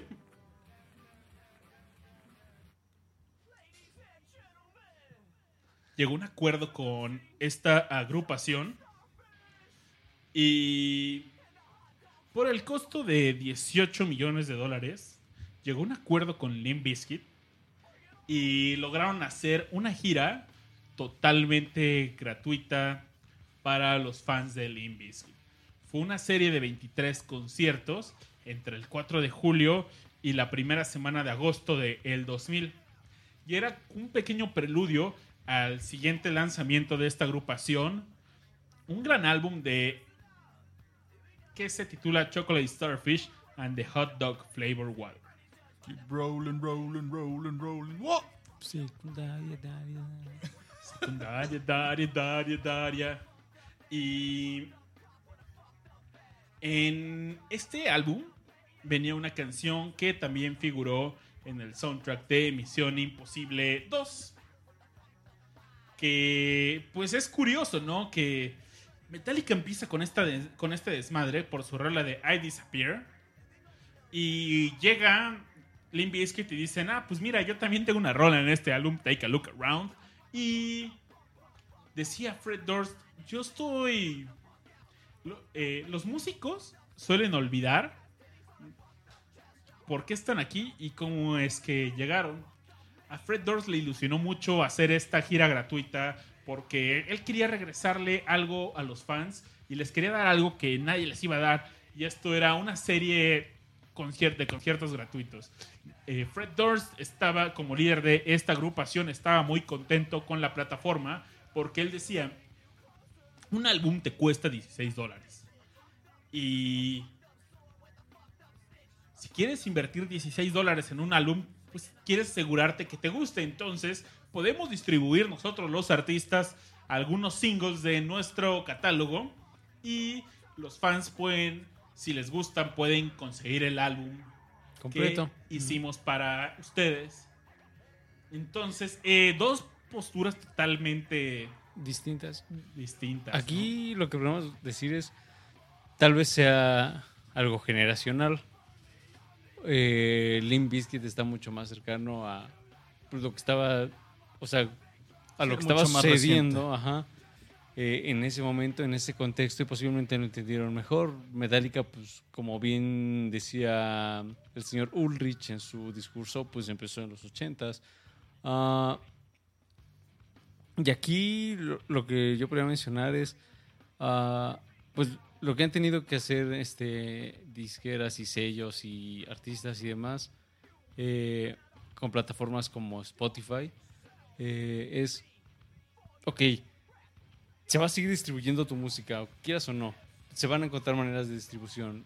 Entonces, si al menos un servicio como, por final de cuentas Spotify es un servicio, ah, te va a dar algo de ganancias para por no sé los 90 pesos que pagamos mensualmente quienes tenemos así las las cuentas premium pues, creo que es algo así como un gran deal para tanto el artista como para nosotros Ah, yo al menos en mi caso desde que ah, conseguí Spotify ah, dejé así sí disminuyó, así sí consumía mucha música a través de ah, ¿qué fue el último software que usé? Soulseek.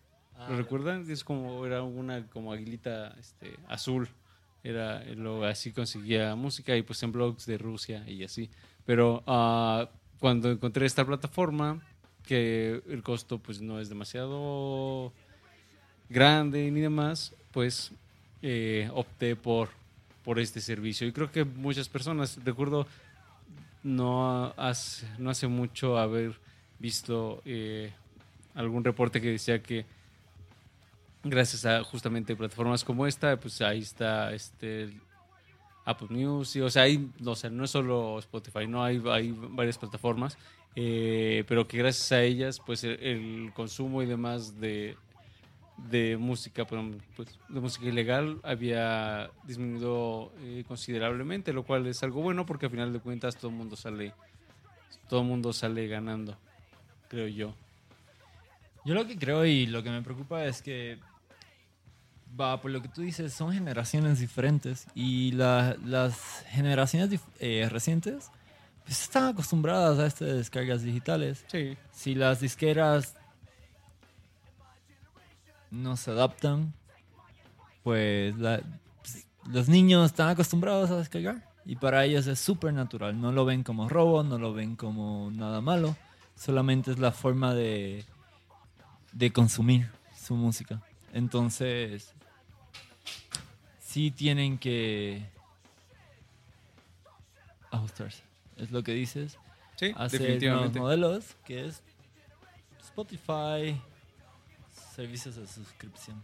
Vamos, pero aquí los únicos villanos en esta industria son las disqueras. Exacto. ¿Quiénes? Cuando ustedes compran un disco, pregunten, ¿se han preguntado qué porcentaje realmente llega a esta- al músico? La verdad es que es mínimo, Simbólico. Sí. totalmente simbólico. Hace unos minutos Richard mencionaba que el costo de distribución es elevado. Pero era. era elevado y esto era el negocio de las disqueras.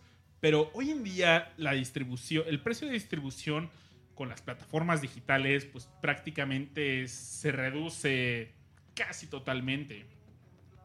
La infraestructura que requiere una disquera para reproducir- rep- eh, eh, distribuir perdón, formatos digitales no se compara con la de un formato físico. Ujú. Realmente se vuelve casi gratis porque, por ejemplo, si tomas plataformas como Bandcamp, pues montar una disquera es trivial en Bandcamp. Creas una cuenta, subes los álbums que quieres distribuir y los vendes. Y. Ahora, pues Bandcamp se va a quedar con un por ciento, pero para la disquera distribuir es gratis, ¿no?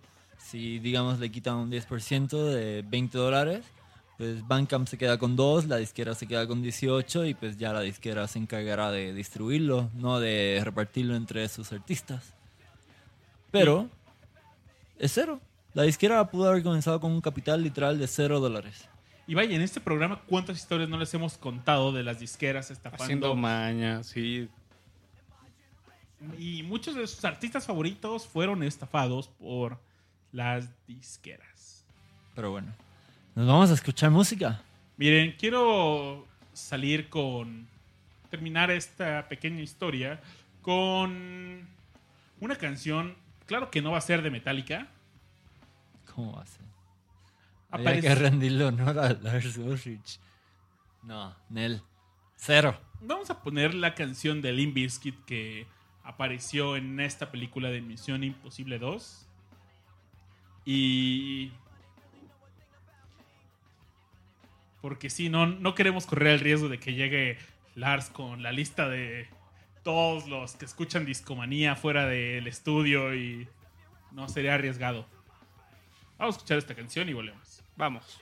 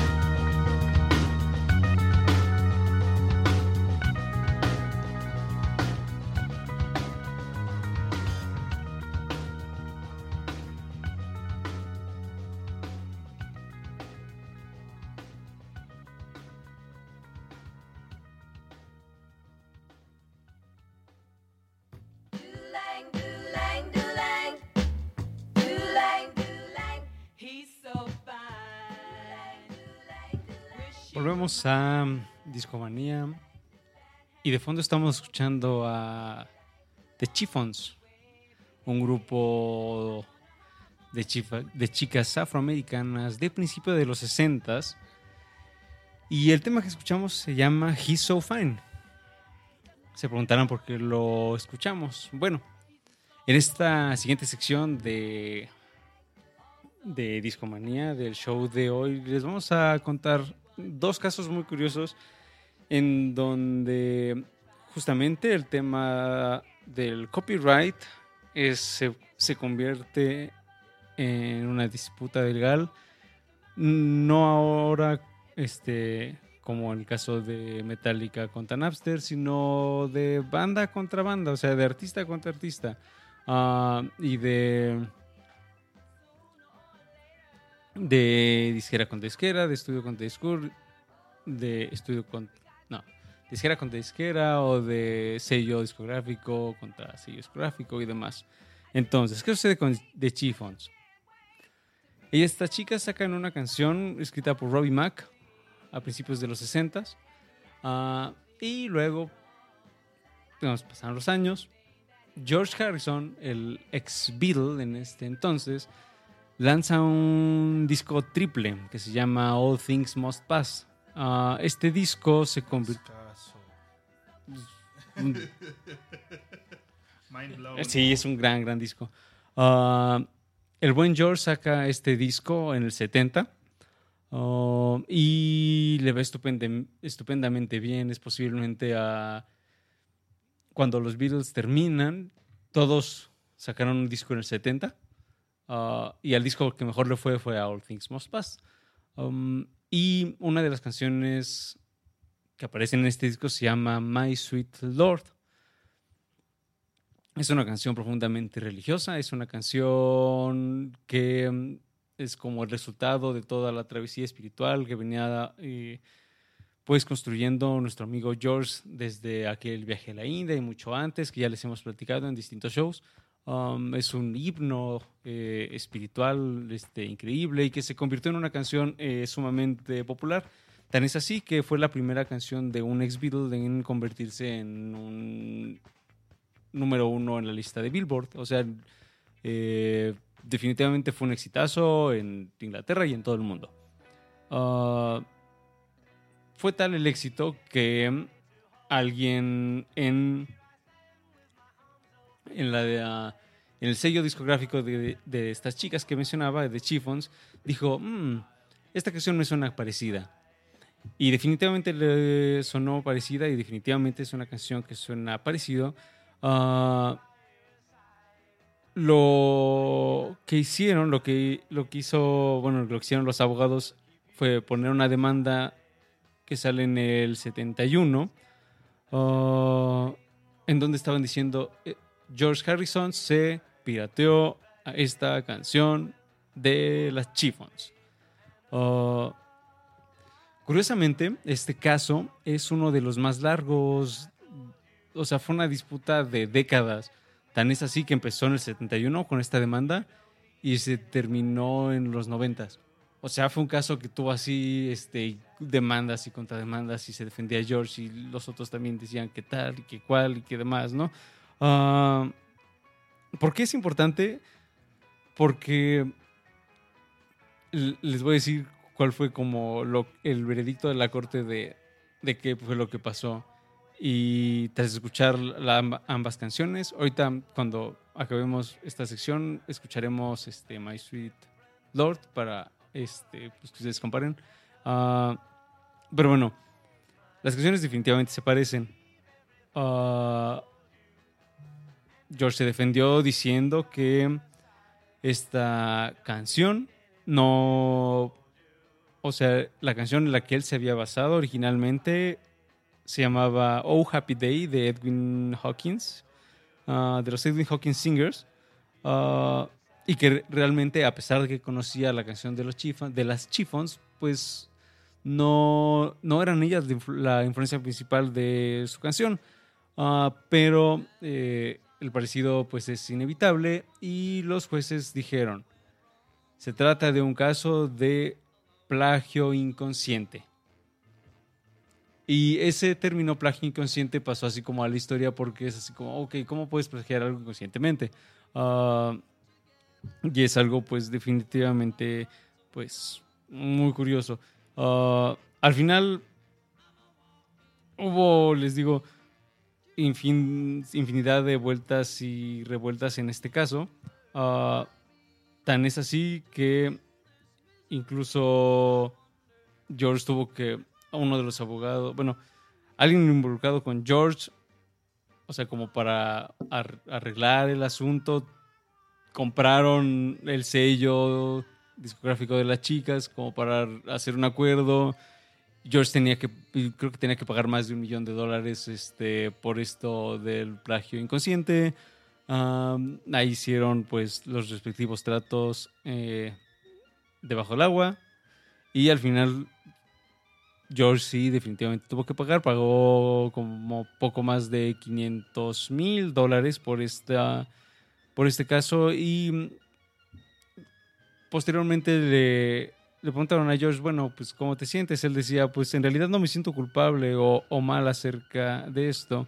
Ah, y es que lo que él decía es que, o sea, sí tenía pues noción de esa canción, pero no necesariamente eh, dijo, ah, pues lo voy a hacer así, le voy a copiar tal y cual, ¿no? Como pues argumentaban los abogados este, contrarios, ¿no? Ah, a final de cuentas, ah, eh, lo que sucede es, pues ya les paga y demás, y por ahí están, nos queda como el, como los comentarios de los otros Beatles, y Ringo decía algo así como, bueno, eh, George fue definitivamente muy desafortunado.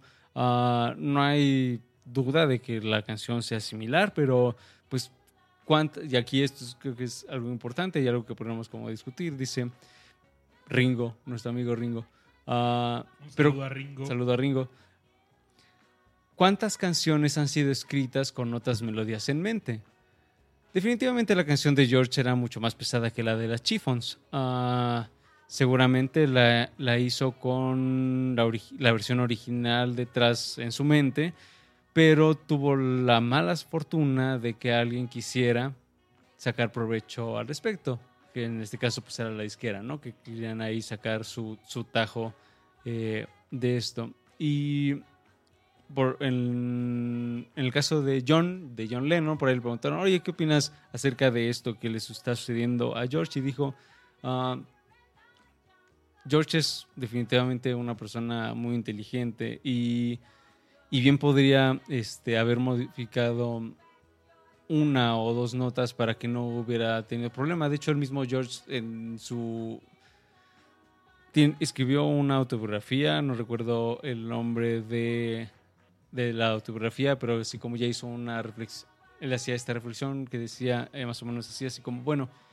sí, sí se parecen mucho las canciones, la verdad. Ah, y fue un descuido mío porque, como bien dijo John, así yo pude haber hecho, o sea, con que le hubiera cambiado una nota, ya, o sea, no habría habido parecido, que es, el parecido está en los coros. Ah, y no habría habido más problema, ¿no? Ah, al final, pues ya George pagó y se, se soluciona esto. Lo interes bueno, lo interesante y lo que quiero rescatar aquí es esto que dice Ringo, que me parece importante porque, o sea, yo tengo la certeza de que todo lo que hace, o sea, yo tengo la certeza de que es, de que no hay nada nuevo bajo el sol. Sonará trillado, pero es cierto. Todo lo que hacemos, todo lo que creamos o creemos crear, está basado en algo. No necesariamente tendrá que ser así como una calca directa, pero definitivamente lo que nosotros con- consideramos como nuevo, en realidad es como simplemente un reajuste de cosas que ya hemos recopilado atrás. Eh, puede ser melodías, puede ser películas, puede ser algo que escuchaste en la calle, demás. Todo eso se queda guardado en la mente. Eh, y puede tomar otras formas. Estas formas sí pueden ser consideradas como nuevos, nuevas, pero en realidad no son sino reformulaciones de algo que escuchamos o leímos o lo que fuera que está pues en nuestra mente, ¿no? Entonces, ah, sobre todo también, yo pensaba en este caso, eh, aprovechando el tema del copyright y demás, porque muchas veces las cosas que hacemos, ah, pues definitivamente necesitan una base detrás, ¿no? Entonces quizás My Sweet Lord ah, no habría terminado como terminó ah, si George no hubiera escuchado a The Chiffons o a, la can- o a la canción que él pretendía basarse, ¿no? Pero a final de cuentas, pues todo eso, todos estos elementos que recopiló a lo largo de los años fue lo que llevó en la canción y crearon pues, esa, esa gran canción ah, que muchos recordamos con particular cariño. Es un caso de como pues alguien, en este caso pues esa disquera que al final pues, le salió el tiro por la culata porque los compraron. O sea, esta persona llegada, George, compró a esta disquera que tenía así como los derechos de Chiffons y ya pues ahí medio hubo el acuerdo y sí sacaron algo, pero pues no fue demasiado. Ah, pero... O sea, era un conflicto, pues neta, nada más querían pues sacarle un tajo de, de una canción que estaba siendo muy popular. Y mi, segun- mi, segundo, mi segunda anécdota musical también va muy por ahí. Tiene que ver con John Fogerty de Creedence Clearwater Revival. No, Revisited. ¿Es Revisited o Revival? Ah, me confundo. Igual ahorita me corrigen. Eh, Confusión, confusión. Confusión. ¿Es Revival? Sí, porque luego hubo Revisited. Ahí es, es que es muy curioso. Lo que sucedió aquí fue lo siguiente. A John Fogerty lo demandan por sonar como él mismo. Lo cual es así como una estupidez. Ah, pero también de nuevo es así como alguien intentando... Alguien que tiene los derechos de una canción intentando ah, pues sacar el tajo de, de alguna canción que es popular, tal como sucedió con My Sweet Lord, que era un éxito, pues, así en Billboard y en todos lados estaba sonando. Ah, John Fogerty en los 80s, ya cuando había dejado a Creedence, por supuesto, eh, sacó un disco que se llamó Centerfield.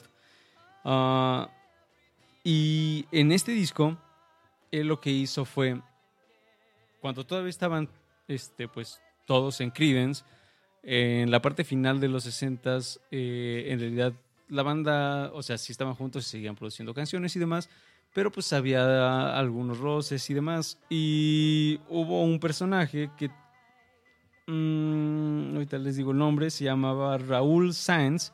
Eh, él era el dueño de Fantasy Records. Entonces lo que él hizo fue adquirir como todos los derechos de las canciones de, de Creedence. Ah, esto en los 60s. Entonces, lo que hace John Fogerty en su disco como solista de los 80s es, él critica eh, pues la actitud así, pues, eh, gandalla de este sujeto de Fantasy Records de, de querer acaparar todo lo de, lo de Creedence, ¿no? Entonces, él hace, unas, hace una canción, incluso hay un video eh, en donde puntualmente este, ah, este, puntualmente señala a este sujeto, a este Saúl Sáenz, eh, y dice, no, pues ese sujeto pues apaña y lo... ah, incluso hay un video musical que lo pone como un cerdo. Entonces, ah, pues por supuesto al hombre no le gustó y demanda a, a John Fogerty como por, por insultos, por daño a su persona y demás, ¿no? En la, en la canción, este, pues prácticamente lo ponen como un ladrón, porque al final de cuentas, pues, lo que hizo. Él tomó pues todo lo que le presen- lo, lo que habían creado esta banda de los 60s. eh, pero ese primer, este, esta primera demanda que hace Science por, digamos, por injurias a su persona, pues no le va tan bien. Y entonces hace una segunda demanda. Y la segunda demanda es así, la que es igualmente una jalada de los pelos, porque este, hay una canción que seguramente habrán escuchado de, de Creedence que se llama Run Through the Jungle. Es una de sus canciones más este, conocidas, más populares y demás. Ah, entonces, esta canción la hizo principalmente pues, John Fogerty. Y en la demanda, en la segunda demanda de Saúl Sáenz al músico, dice, decía, ah, esta nueva, una de las canciones que aparecen en, nuestro, en este nuevo disco como solista, que se llama The Old Man Down the Road, se parece mucho a Run to the Jungle. Y entonces John Fogerty se queda así como, ok, esta canción que yo compuse se parece mucho a una canción que yo compuse. Y me están demandando por eso. Y el caso fue muy curioso porque, o sea, John imagínenlo en la corte. O sea, John Fogerty tuvo que ir a la corte con su guitarra y decir, este, pues ese es el estilo que yo toco. Y dio una explicación del rock este, sureño y demás. O sea, básicamente lo que él estaba intentando aclarar a, pues, a la corte y demás era de que más que plagiarse a sí mismo, pues era un estilo que él había ido creando pues, a lo largo de su vida, ¿no? Exactamente. Am, lo curioso es que, o sea, este caso como fue tan, fue tan polémico y demás, que llegó hasta así como a la Suprema Corte de Estados Unidos. ah, y al final de cuentas se resolvió para bien para John Fogerty. No tuvo que pagarle nada en ninguna de las dos demandas. Este sujeto que además tenía así como los derechos de sus canciones ah, y demás. Pero, y esto creo que lo relaciono mucho con lo que decía Richard al principio, o sea, de lo ridículo que puede ser este, el tema de, ah, yo tengo esto, esto me pertenece y quiero hacer como dinero con ello, ¿no? Ah, porque cuando Fogerty saca este disco, en realidad a él no le, no le había ido tan bien como solista. O sea, la carrera de John Fogerty como solista es así como me. Pero en este disco le fue muy bien. Ah, tan es así que hay una canción. eh, ahorita igual les digo el nombre de la canción. Que se hizo sumamente popular en los partidos de béisbol. Ah, fue tan tan popular que hasta este, los dueños, este, o bueno, algunas de las personas más importantes de la Liga de Béisbol de Estados Unidos le regalaron una guitarra así con forma de bat de béisbol, ¿no? Eh, pero definitivamente fue así como un gran éxito y entonces fue ahí cuando el otro sujeto, este Saul Sainz, este, encontró así como, ah, pues ahora es popular, vamos a ver qué le saco. Y ya hizo su, su serie de demandas, ¿no? Ah, y creo que en ambos casos, quizás más en el caso de, de, de Creedence y de John Fogerty, es cómo te pueden demandar por algo que, que has hecho a lo largo de toda tu vida. Ah, a mí en lo particular me parece pues sumamente ridículo. Eh, no sé ustedes qué les parezcan estos dos casos. En uno es como, ah, esta, este plagio inconsciente, que yo lo veo así como inevitable. En el caso de, bueno, quizás no inevitable porque definitivamente George pudo hacer algunas modificaciones, pero como es parte de, de esa canción. Y en el segundo caso, pues sí vemos así como a un Gandaya intentando ser Gandaya. Eh, considerando todo lo que hemos platicado en Discomanía, en otros shows y demás, acerca de lo gandallas que pueden ser, así como eh, las personas que tienen los derechos de las canciones, pues ustedes qué les parecen estos casos? Además hay infinidad de casos también de la historia del rock, así de personas que se están peleando por detalles como tan mínimos como los mencionados. No sé, ¿ustedes qué piensan?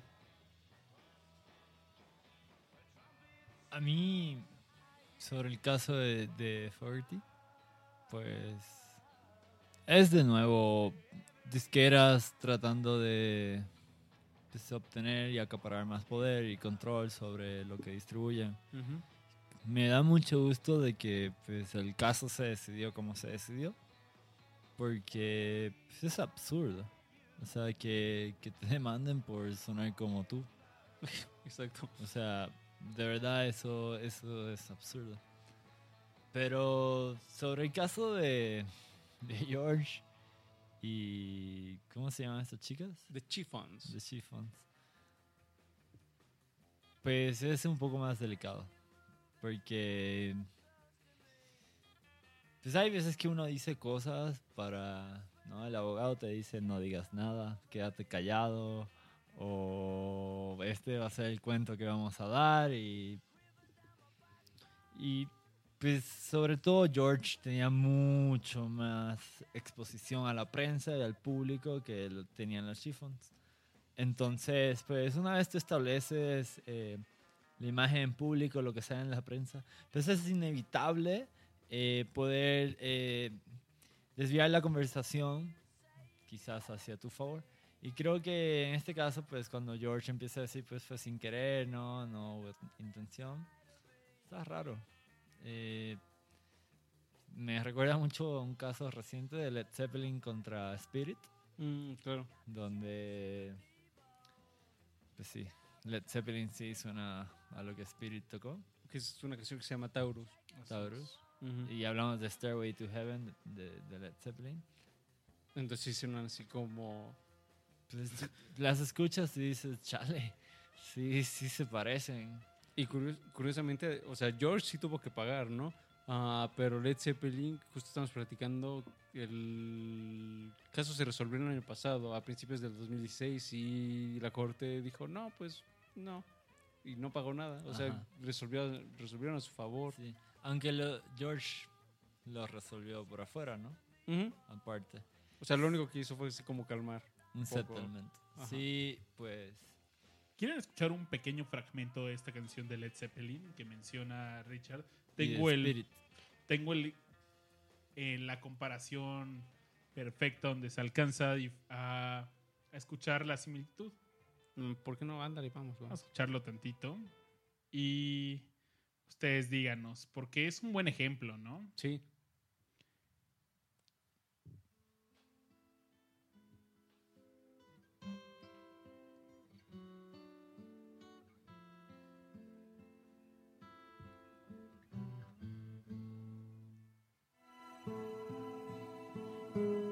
Esto ya estamos.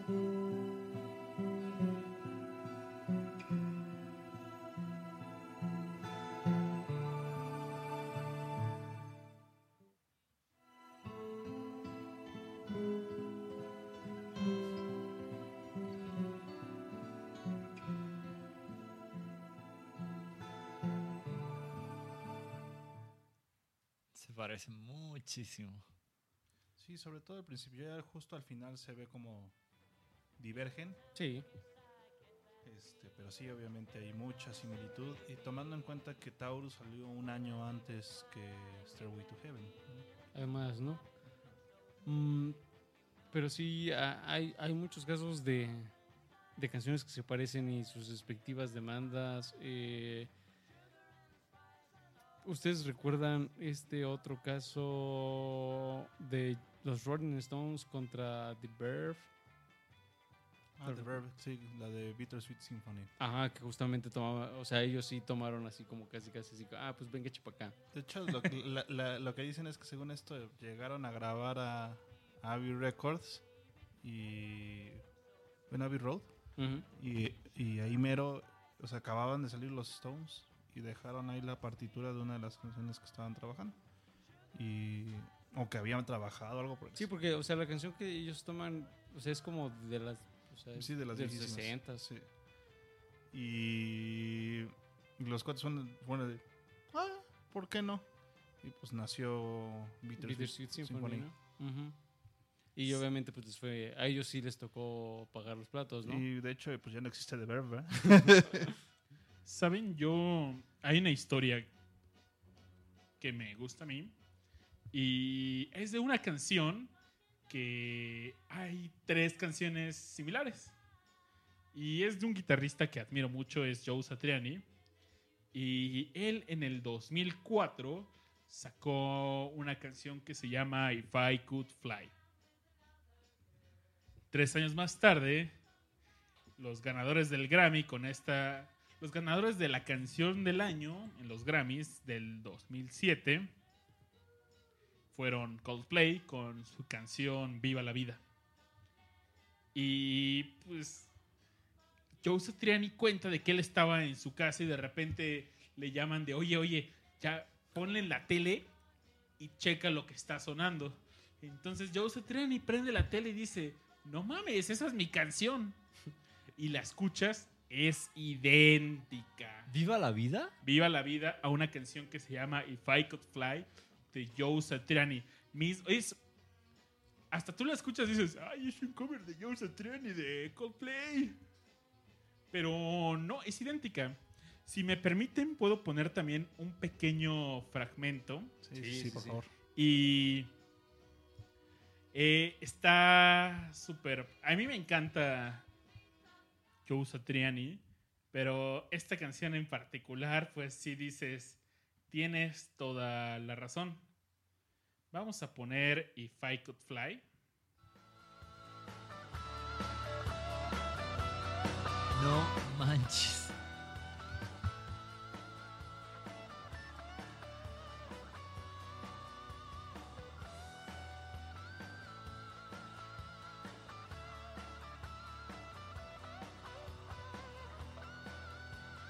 Fíjate que yo ubico más parecidas las anteriores, esta Urus y y Stairway to Heaven, que, que esto. Escucha esto, Radio Espera.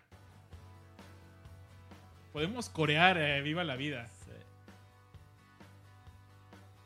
Es apart- en esta parte. Variaciones menores, ¿no? Pero. Toma prestado. Pero aquí, a ver, a ver, a ver. A Creo que estamos cayendo un poco, o, o no, en hipocresía. Hace un rato hablábamos de los mashups y decíamos que sí se vale. Y de momento nos estamos sorprendiendo de Led Zeppelin, de Spirit, de Josh Harrison y las... Eh. Chiffons. Chiffons, De las Chiffons. perdón. Y de Joe Satriani, Coldplay y Enanitos Verdes. Ciertamente se parecen mucho y pues a veces decepciona de tanto que se parece porque hay poca innovación. Pero al final del día creo que igual se vale. Yo también. Hace- Sí, claro, hace no estamos vi un- juzgando. Un, un video en el que comparaban varias canciones de Soda Stereo y de Cerati con otras tantas canciones, ya sea de The Police o de otros artistas, y decían que pues Cerati no tenía nada de, de genio, ¿no? Y al contrario, yo, yo discrepo, la verdad es que la música de Soda Stereo y de, y de Cerati como solista es excelente. Y aunque sí, obviamente sí se notan similitudes en las canciones, al igual que en estas que hemos platicado a lo largo de la noche, Es no, no es nada que ver, ¿no? Es que sí, es inevitable y por eso yo recalcaba justo esa declaración de Ringo que decía así como, bueno, o sea, siempre hay como melodías que, o sea, ya son parte de ti y quizás algo que tú crees, quizás aunque sea de manera inconsciente, quizás hay algo de eso que tú recibiste hace 10 años o dos meses. Y es o sea ya es ya es parte de ti y tus canciones o lo que sea que crees pues va a tener esa como conexión con lo demás no entonces mm, por ju- justo por eso a mí ah, o sea a mí me gusta mucho escuchar como y también leer o sea me gusta escuchar mucho a los artistas como en su primera etapa o sea como su siempre que quiero con- conocer así como más de un artista, me voy como a su primer disco, porque por lo general el primer disco es el que más relación tiene como a su pasado anterior. Entonces, pues los Beatles, o sea, no sé, Please Please Me suena así su como pasado presente. full, no, o sea, como así, su pasado más cercano. Sí. Eh, por ejemplo, el Please Please Me, o sea, definitivamente suena a- al rock de esa época, ¿no? O sea, y son covers y demás. Sí, de hecho, con pegándole los infinidad de- 50, ¿no? De Ajá, hecho. Infinidad de artistas, este, no sé, algún artista de los, no sé, del 79 definitivamente va a sonar a eso que estaba él, pues, absorbiendo en ese momento. También tenemos que considerar que uno, y lo digo como por experiencia, uno cuando está creando algo, ah, en esas etapas así como muy tempranas, por lo general lo primero que hace es como eh, pues ver qué tengo así como a la mano y como a, a ver a quién le aprendo. Y, y sucede también mucho en la literatura y sucede pues me imagino que en el resto de las expresiones artísticas, ¿no? Sobre todo cuando un creador joven este presenta algo, definitivamente ese algo va a tener así como muchas influencias. Quizás este podemos decir y lo digo como desde la experiencia como de escritor de muchas veces dice, ah, pues el, tal escritor encontró su, su propia voz en X tiempo, ¿no? Entonces, en ese, proceso, en ese proceso de crear su propia voz, que en la música lo podemos adaptar así como, eh, pues, ir construyendo su propio estilo, eh, definitivamente la etapa inicial sí se tiene que, o sea, es inevitable, se tiene que basar en lo que él estaba escuchando y lo que a él le gustara o lo que él considerara así como importante, ¿no? Entonces, todo este tipo de, de apropiaciones de, de melodías y, o, de, letras, por ejemplo, por ahí este, recuerdo que a Led Zeppelin también se le demandó ah, por asuntos de, de letras, no solo por asuntos este, con- como el caso de la melodía que escuchamos. Entonces, o sea, sí no sé, yo lo veo como algo inevitable en el proceso creativo, de que te tienes que basar en algo. Quizás algunas veces lo hagas de una manera mucho más explícita que otras, eso ya dependerá así como de la habilidad de, de quien esté creando, pero es algo que está ahí, o sea que es parte del proceso creativo. Vamos con... Oye, Pues Yo yo les he dicho ayudo- que My Sweet Lord, ¿no? Ajá, yo quería poner esta canción de, de George para que. eh, pues ya escuchamos un poquito de la de Chiffons de fondo, pero eh, si ustedes tienen la curiosidad de, de ver qué tanto se parecen, pues escuchamos este, My Sweet Lord de My Sweet George de, desde el disco All Things Must Pass del De los 70. Chief George. De los de los Chief Chief George. George. Vamos a escucharlo. Vamos.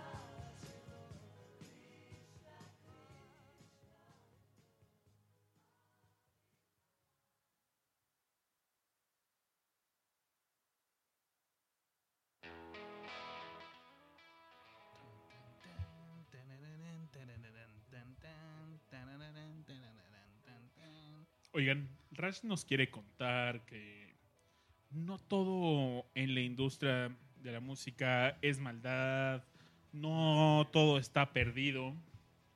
Y Rash nos va a decir hacia dónde debemos caminar, amigos. ¿Hacia dónde debemos ir? El, el camino de la luz. Muéstranos el camino, por favor. Pues fíjense que ya, ya tocamos el tema de copyright, ya, to- ya tocamos el tema de las disqueras y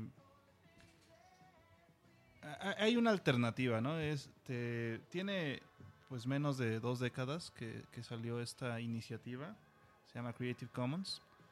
Y Creative Commons es una una serie de tipos de licencias que ayudan a los artistas, independientemente sean de música, de lo que sea, no importa, mientras sean creativos, eh, a distribuir su- sus, este, sus creaciones y obviamente conservando ellos este, autoría y todo, todo lo que conlleva, ¿no? O sea, Ujú. estando protegidos ante la ley, pero son licencias más permisivas, si lo queremos ver así, ¿no? O sea, más humanas, es la, es la, la premisa de Creative Commons.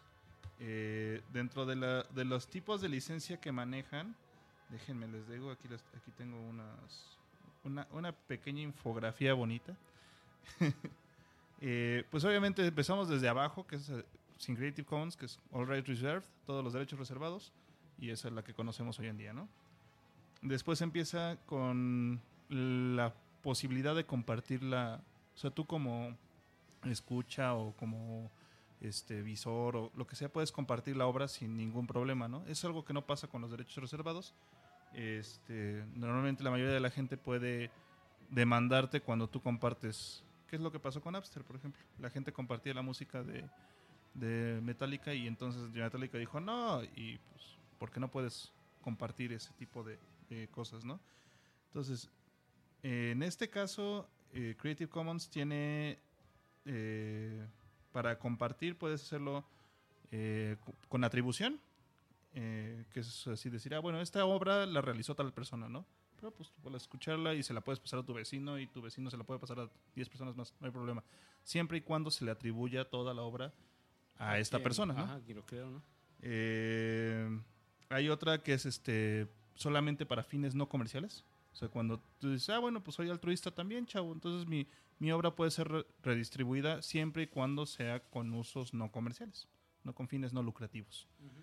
Y este. Eso por ese lado, ¿no? Después, un poquito más arriba, más permisivo, aparte de, de, compartir, puedes hacer remixes, hablando de los mashes y cosas por, cosas por el estilo. Y este. Y bueno, ya un, un nivel mucho más alto, este, es este, puedes hacer uso comercial, puedes remixear y puedes distribuir, ¿no? Entonces, hay todas esas, en todas esas solamente hay un punto en el que dices, ah, bueno, es, es mío, pero es más, se lo doy a quien quiera, no hay problema, puede decir que es suyo y no hay problema, creo que casi nadie ocupa eso, pero bueno. De ahí en fuera todos los demás utilizan el, este, attribution by. O sea, yo, yo realicé esta obra, pero pues la pueden ocupar como quieran y no hay bronca, ¿no? Eh, ¿A qué vamos con esto? Hay ciertas plataformas, este, la que yo conozco y la que yo creo tiene más distribución hoy en día, este, se llama Yamendo. Eh, y es una plataforma pues muy parecida a lo que sería este, Spotify o Google Music o Apple Music, ¿no? Y es una plataforma de distribución digital de música para artistas que lanza su música bajo Creative Commons. Entonces tú puedes, de hecho, ahorita tú puedes entrar a, a Yamendo y ponerte a escuchar música sin pagar un centavo, todo es gratis porque la mayoría de la gente lo único que hace, o sea, lo mínimo que necesitas para hacer ahí es meterlo en Creative Common- Commons y la licencia más restrictiva es la de compartir. Entonces, pues cualquiera puede escucharlo, ¿no? Eh, les recomiendo mucho que se den una vuelta. Hay muchos artistas independientes eh, sobre Yamendo que tienen mucha promesa. Hay mucha gente que hace unos experimentos muy bonitos. Eh, de hecho, a mí me gustaría que todos aquí ahorita hiciéramos una recomendación sobre algún artista que conozcan, que les guste, que distribuya su música bajo Creative Commons, si es que conocen alguno. Me gustaría mucho que los compartieran. Eh, y les recomiendo a todos los escuchas que, que se metan a Yamendo, ¿no? A, a que vean la, la- la página. De hecho, también tienen eh, aplicación de iPhone y de Android, por si quieren escucharlos ahí y hacer streaming en vivo, ¿no? Eh, manejan ellos también, obviamente, licencias cuando el, cuando el artista dice, ah, ok, pues sí puedes compartirlo, pero sin uso comercial, ¿no? Si ya quieres hacer un uso comercial, entonces pues se vende la licencia y las licencias son baratísimas, algo así como 4 dólares o 5 dólares. Y es así como, ah, pues utilízalo cuanto quieras, ¿no? Y, es tu uso personal y lo que tú hagas con él está bien, ¿no? Ya si, obviamente, pues, le vas pegando, ya si eres una empresa, pues más dinero, si vas a utilizarlo tan- tantos proyectos, ya es más dinero. Pero aún así, mucho más barato que, créanme, irse a una disquera a decir, oye, quiero escuchar, quiero utilizar la canción de tal persona en un comercial. Pues ahí te van unos miles millones de pesos, ¿no? Para, para utilizarlo. Eh, también les recomiendo mucho que se, que se que se metan a estudiar un poquito sobre Creative Commons. Es una excelente propuesta. Eh, eh, empezó también tanto esto como Copyleft, que es otra forma de... Porque ya ven que es copyright, entonces para hacer el, el gag, Y el logo es la CA. él hace al revés, de hecho. Entonces, este, Copyleft también es algo muy parecido. Eh, bueno, la que más pegó es Creative Commons en el medio artístico, pero Copyleft se ocupa, se ocupa más para productos o servicios, ¿no? Creo que esas tres, bueno, las tres propuestas es todos los derechos reservados. Y Creative Commons lo podemos resumir como algunos derechos reservados. Algunos o ninguno. Y copyleft es ningún derecho reservado.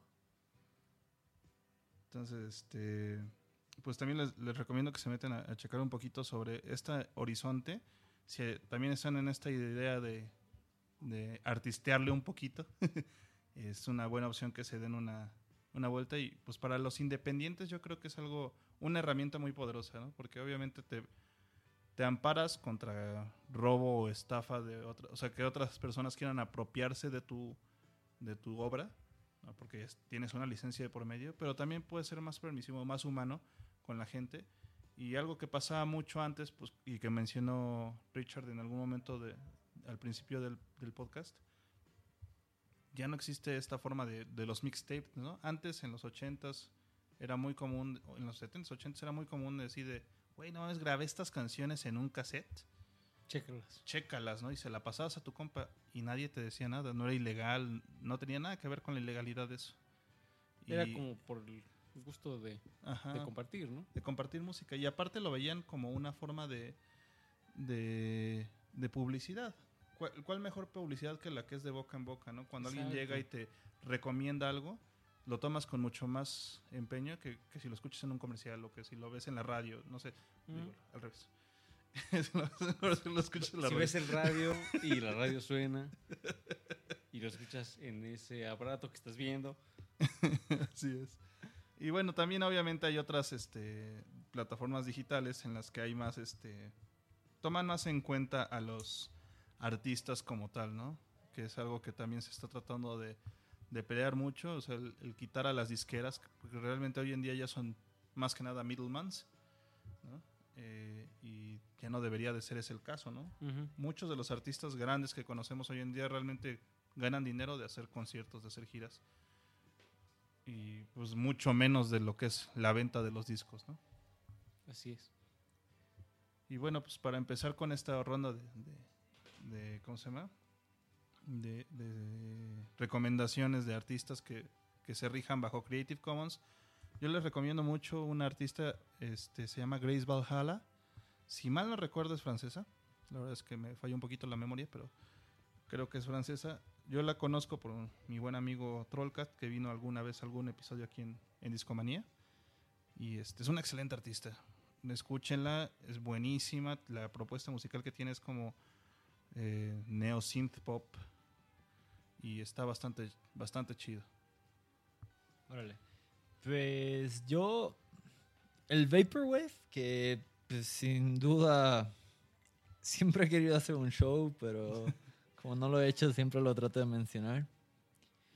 Eh, produce mucha música que se, pues, se publica bajo Creative Commons, pero para dar un, un, un artista en específico. Hay un vato o una chica, no sé, que se llama Architecture in Tokyo. Eh, tiene un, un álbum, que es el único que conozco, se llama Summer Paradise. Y está publicado bajo Creative Commons, algunos derechos reservados. Y para ser específico es, eh, si lo distribuyes, tienes que hacer mención que es de Architecture in Tokyo. No lo puedes hacer con fines lucrativos. Y cualquier trabajo derivado que hagas usando la música de Architecture in Tokyo, la tienes que publicar bajo la misma licencia, que es atribución, ningún uso comercial y compartir con la misma licencia. Así que, Así que eh, chequenlo, es una mezcla de entre Vaporwave, eh, como Nu Disco, Future Funk, está muy bueno. Architecture in Tokyo les va a gustar. Yo les puedo recomendar. Hay un artista que sigo ya desde hace varios años en internet. Pueden encontrar su música en su sitio foldplop.com. Y él es un músico finlandés, también es un programador. Y él comparte también su música con una licencia Creati- Creative Commons eh, con Non-Attribution, Non-Commercial y Share Alike 4.0. Eh, pueden encontrar su música también en Yamendo, en Bandcamp, SoundCloud y hasta en Spotify. Fold Plop. Y su música es electrónica, tirando, jugando con microtonos y está, a mí me encanta bastante. Eh, hace un par de semanas entré a su sitio para ver qué tenía y tenía un par de canciones inspiradas en sonidos de chiptunes y pueden escuchar toda su, su discografía en su sitio y para aquellos amantes de la computación sus muchas de sus canciones están inspiradas en la programación entonces pueden encontrar nombres como Hello World Lambda Fantasy están bastante padres a mí me encantan sus rolas y es la recomendación que les hago se les repito, es Fold Plop, F-O-L-D-P-L-O-P. Desde Finlandia al mundo.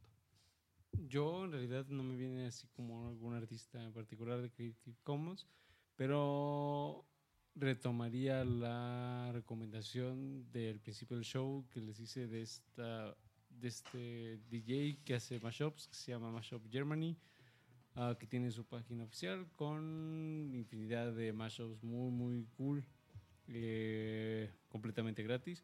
De hecho hay una plataforma que se llama Mixcloud, ah, que les recomiendo bastante, en donde hay así como mucha música, pues que son así como, pues, mashups y remix y demás. Entonces, dense una vuelta en Mixcloud. Eh, ahí hay eh, mucha, mucha música que toma elementos de otra música, entonces genial. Ahorita, mientras hacía memoria de lo que escuchaba eh, en mi época de mashupe- más mashopera, eh, otro, otro artista que les recomiendo se llama DJ, DJ Airworm, que suele hacer un gran remix así como anual de lo mejor del pop. Entonces igual, si no les gusta mucho la música pop así como pop pop, tipo, no sé, Ariana Grande o algo así, quizás no les guste demasiado, pero eh, definitivamente pues es también un gran mashupero. Y hay, hay- o sea, con que ustedes busquen así como mashups en Google, les van a fácil, les van así como tres o cuatro páginas de mashups en donde todos los artistas o, o la gran mayoría van a poner su, su música. Algunas veces no los ponen como para descarga, pero sí está en plataformas como SoundCloud, que quizás muera, pero o en Mixcloud, que sigue vivo. Entonces al menos sí las van a poder escuchar y disfrutar. Y entonces, Rash, ¿con qué canción? Pues ya, ya que tomamos la, la, la iniciativa aquí con, con Grace Valhalla, me gustaría que escucháramos Roslyn. Este, es una canción que me gusta mucho de ella. Y, eh, ah, bueno, porque es mujer aparte. y pues a ver, este, pues a ver si regresamos para conclusiones y, y terminar el programa, chavos. Me parece perverso. Vámonos.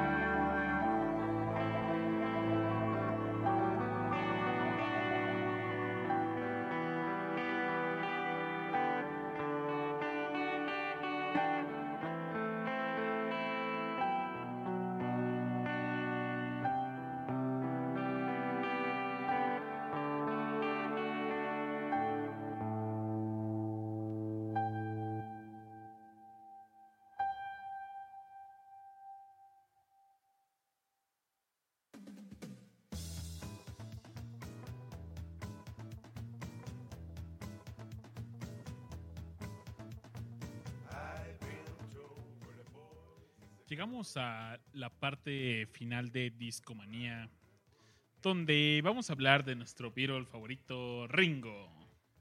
Bienvenidos a la cápsula de Ringo Manía. No, creo que no salió. A ver, otra vez, otra vez. Toma dos. Ringo Manía.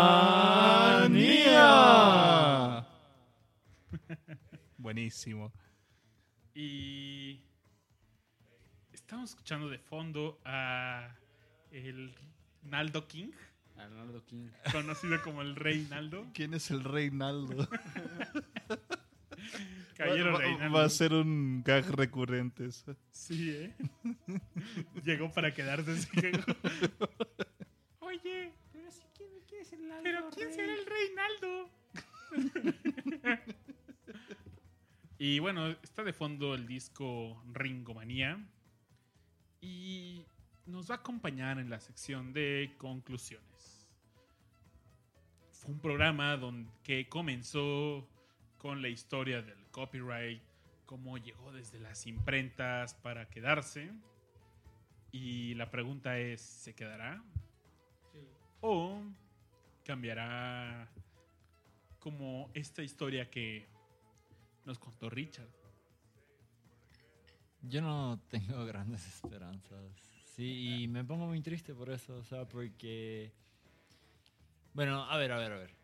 Si en cinco años Mickey pasa al dominio público, entonces sí tengo esperanzas. Si no, Ah, hablando de eso, estuve leyendo un poquito y lo que empezó a hacer Disney para, para combatir esta con medios legales es que empezó a modificar de forma dramática la forma en la que dibuja Mickey.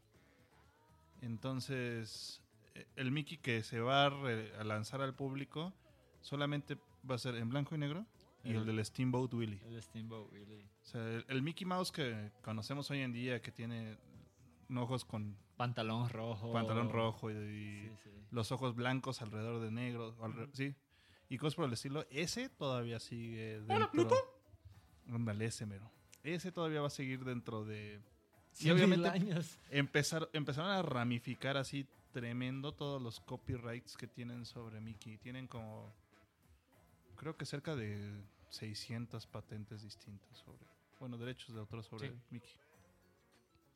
Solamente Pues- sobre Mickey. Pues sí. Pues.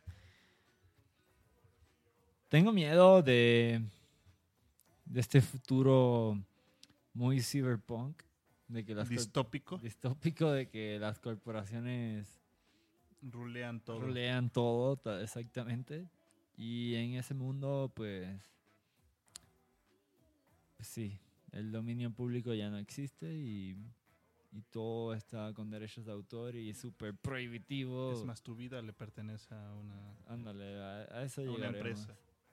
Sí, firmarás ese contrato. Así que,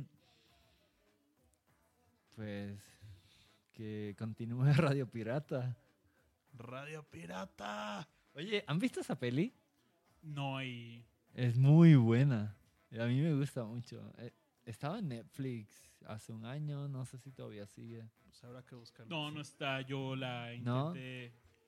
Pues, Bueno, yo al menos hice la búsqueda ahí. No, no está. Pirateca Nacional, venga. Sí, Pirateca Nacional. No, por eso nos quitan de... De SoundCloud. Oye, No. estaría bueno poner los torrents de Discomanía en la Pirateca Nacional y... Ándale, güey. ¿Por qué Vamos no? a convertir eh, el poder con poder. Como decía Metallica, ¿no? Fight fire with fire. ¡Oye! Oye, qué bien te sabes las rolas, baby. Es que es fan de bolsillo, de closet. Es fan de closet. Soy fan de Closet de Metallica y... Nadie lo pudo evitar. ¿Aure? Eh, pues yo me quedo con lo que les dije eh, hace rato, en donde que, en donde todo lo que creemos, todo lo que hagamos y pensamos que es nuevo, eh, quizás deberíamos pensarlo dos veces y descubrir que en realidad no está nuevo. y que es más bien una pues reformulación de todo lo que hemos ajá, ah, de todo lo que hemos vivido y experimentado a lo largo de nuestra vida Em, lo cual es bueno y no tiene nada de malo porque pues eh, seguramente hemos experimentado cosas fabulosas que eh, a la larga conforman lo que somos como personas entonces y lo que podemos crear lo cual es así como pues genial.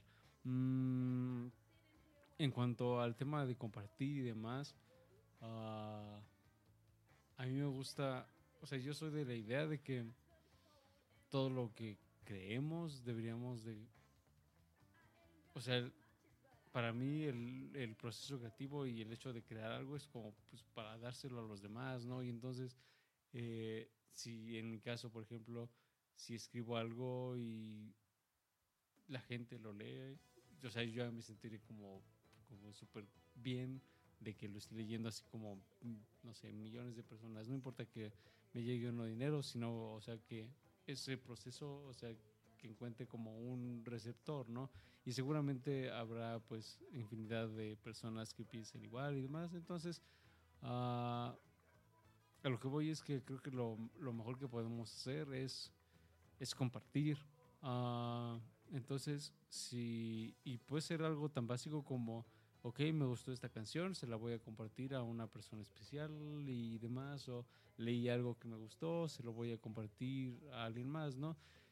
Y tristemente, por ejemplo, en el caso de Napster, el, problema fue que la gente estaba compartiendo ah, pues lo que tenían, ¿no? Ah, entonces, y eso era lo que les hacía como el cortocircuito. Entonces, justamente yo los invito pues a seguir, a seguir compartiendo y a compartir como el doble o el triple. Y no necesariamente pueden ser canciones, pueden ser quizás este, pues una fotografía, un video, en fin, hay muchas formas de expresión que se pueden compartir y que seguramente habrá personas a las que les, les podrá cambiar la vida lo que sea que les compartan. Entonces, esa es la esa es mi recomendación, sigan compartiendo, este descubriendo cosas y quizás le cambien la- el día a alguien con una recomendación muy feliz. Así que compartan. Rush Pro juntito. Rush Pro juntito. Eh, vivimos en una época en la que nos es muy fácil eh, encontrar nuevas canciones, nuevas propuestas. Y muchas personas hacen eso, o sea, o bueno, muchos artistas hoy en día están, están tomando estas oportunidades para distribuir su música y para que más gente la conozca, ¿no? Como les decía, realmente Creative Commons vino a, a cambiar mucho este juego y también hay otros artistas que no lo mencioné hace rato, pero bueno, hay, hay artistas que se saltaron del barco, ¿no? Que, que eran artistas que pertenecían a una disquera, que hacían todo su trabajo con ellas y decidieron terminar su contrato con ellos y hacerse independientes, Independientes. Y distribuir su música de forma digital, ¿no? Este, el caso que más rápido me viene a la mente es Radiohead. Este, Radiohead pertenecía a EMI Music y a partir del disco In Rainbows son independientes. Entonces, es un buen ejemplo porque hoy en día ya no es necesario, o sea, la cuestión es quitarle ese poder a las disqueras que tienen ahorita y este y este tipo de pasos son como específicos y puntuales para que se logre, ¿no? Y Eh, igual así, o sea, perdón que te interrumpa, pero igual así a las editoriales. Ah, o sí, sea, para todo, no nada más en la todo, música. ajá. Sí, o sea, para todos. O sea, también tú como escritor, compartir o, o distribuir un libro, o sea, obviamente ganando tu dinero, ¿no? O sea, no que lo hagas de grapa, ganando tu dinero. eh, hay muchas formas Ujú, y- hoy en día de hacerlo, ¿no? Igual como artista visual o, en fin. Ajá. Etc, etc, etc. Entonces la idea es quitarle esas... O sea, porque lo, lo que les digo y reitero mucho es, ya son middlemans. Simplemente cobran por estar en medio. Es lo único que hacen, ¿no? Y si en algún momento hubo un gran beneficio porque era difícil distribuir tu, obra, hoy en día ya no existe. Y este... Esperemos que más artistas se salgan de eso y realmente empiecen a ganar para ellos, ¿no? Esto benefi- beneficio nos tiene a nosotros como consumidores, menores precios. hay menos personas a las cuales les tienes que pagar por no hacer nada, ¿no? Entonces, este, espero yo que, que el futuro sea para ese lado, no el futuro distópico en el que las empresas son las que rigen el mundo y todos le- les debemos a ellas y, y pues realmente somos este, granitos de arena más que no hacen nada, ¿no? Eh, pues ese sería como mi cerra. amigos de Discomanía. Este proyecto nació con la idea de compartir, de divulgar la cultura del el disco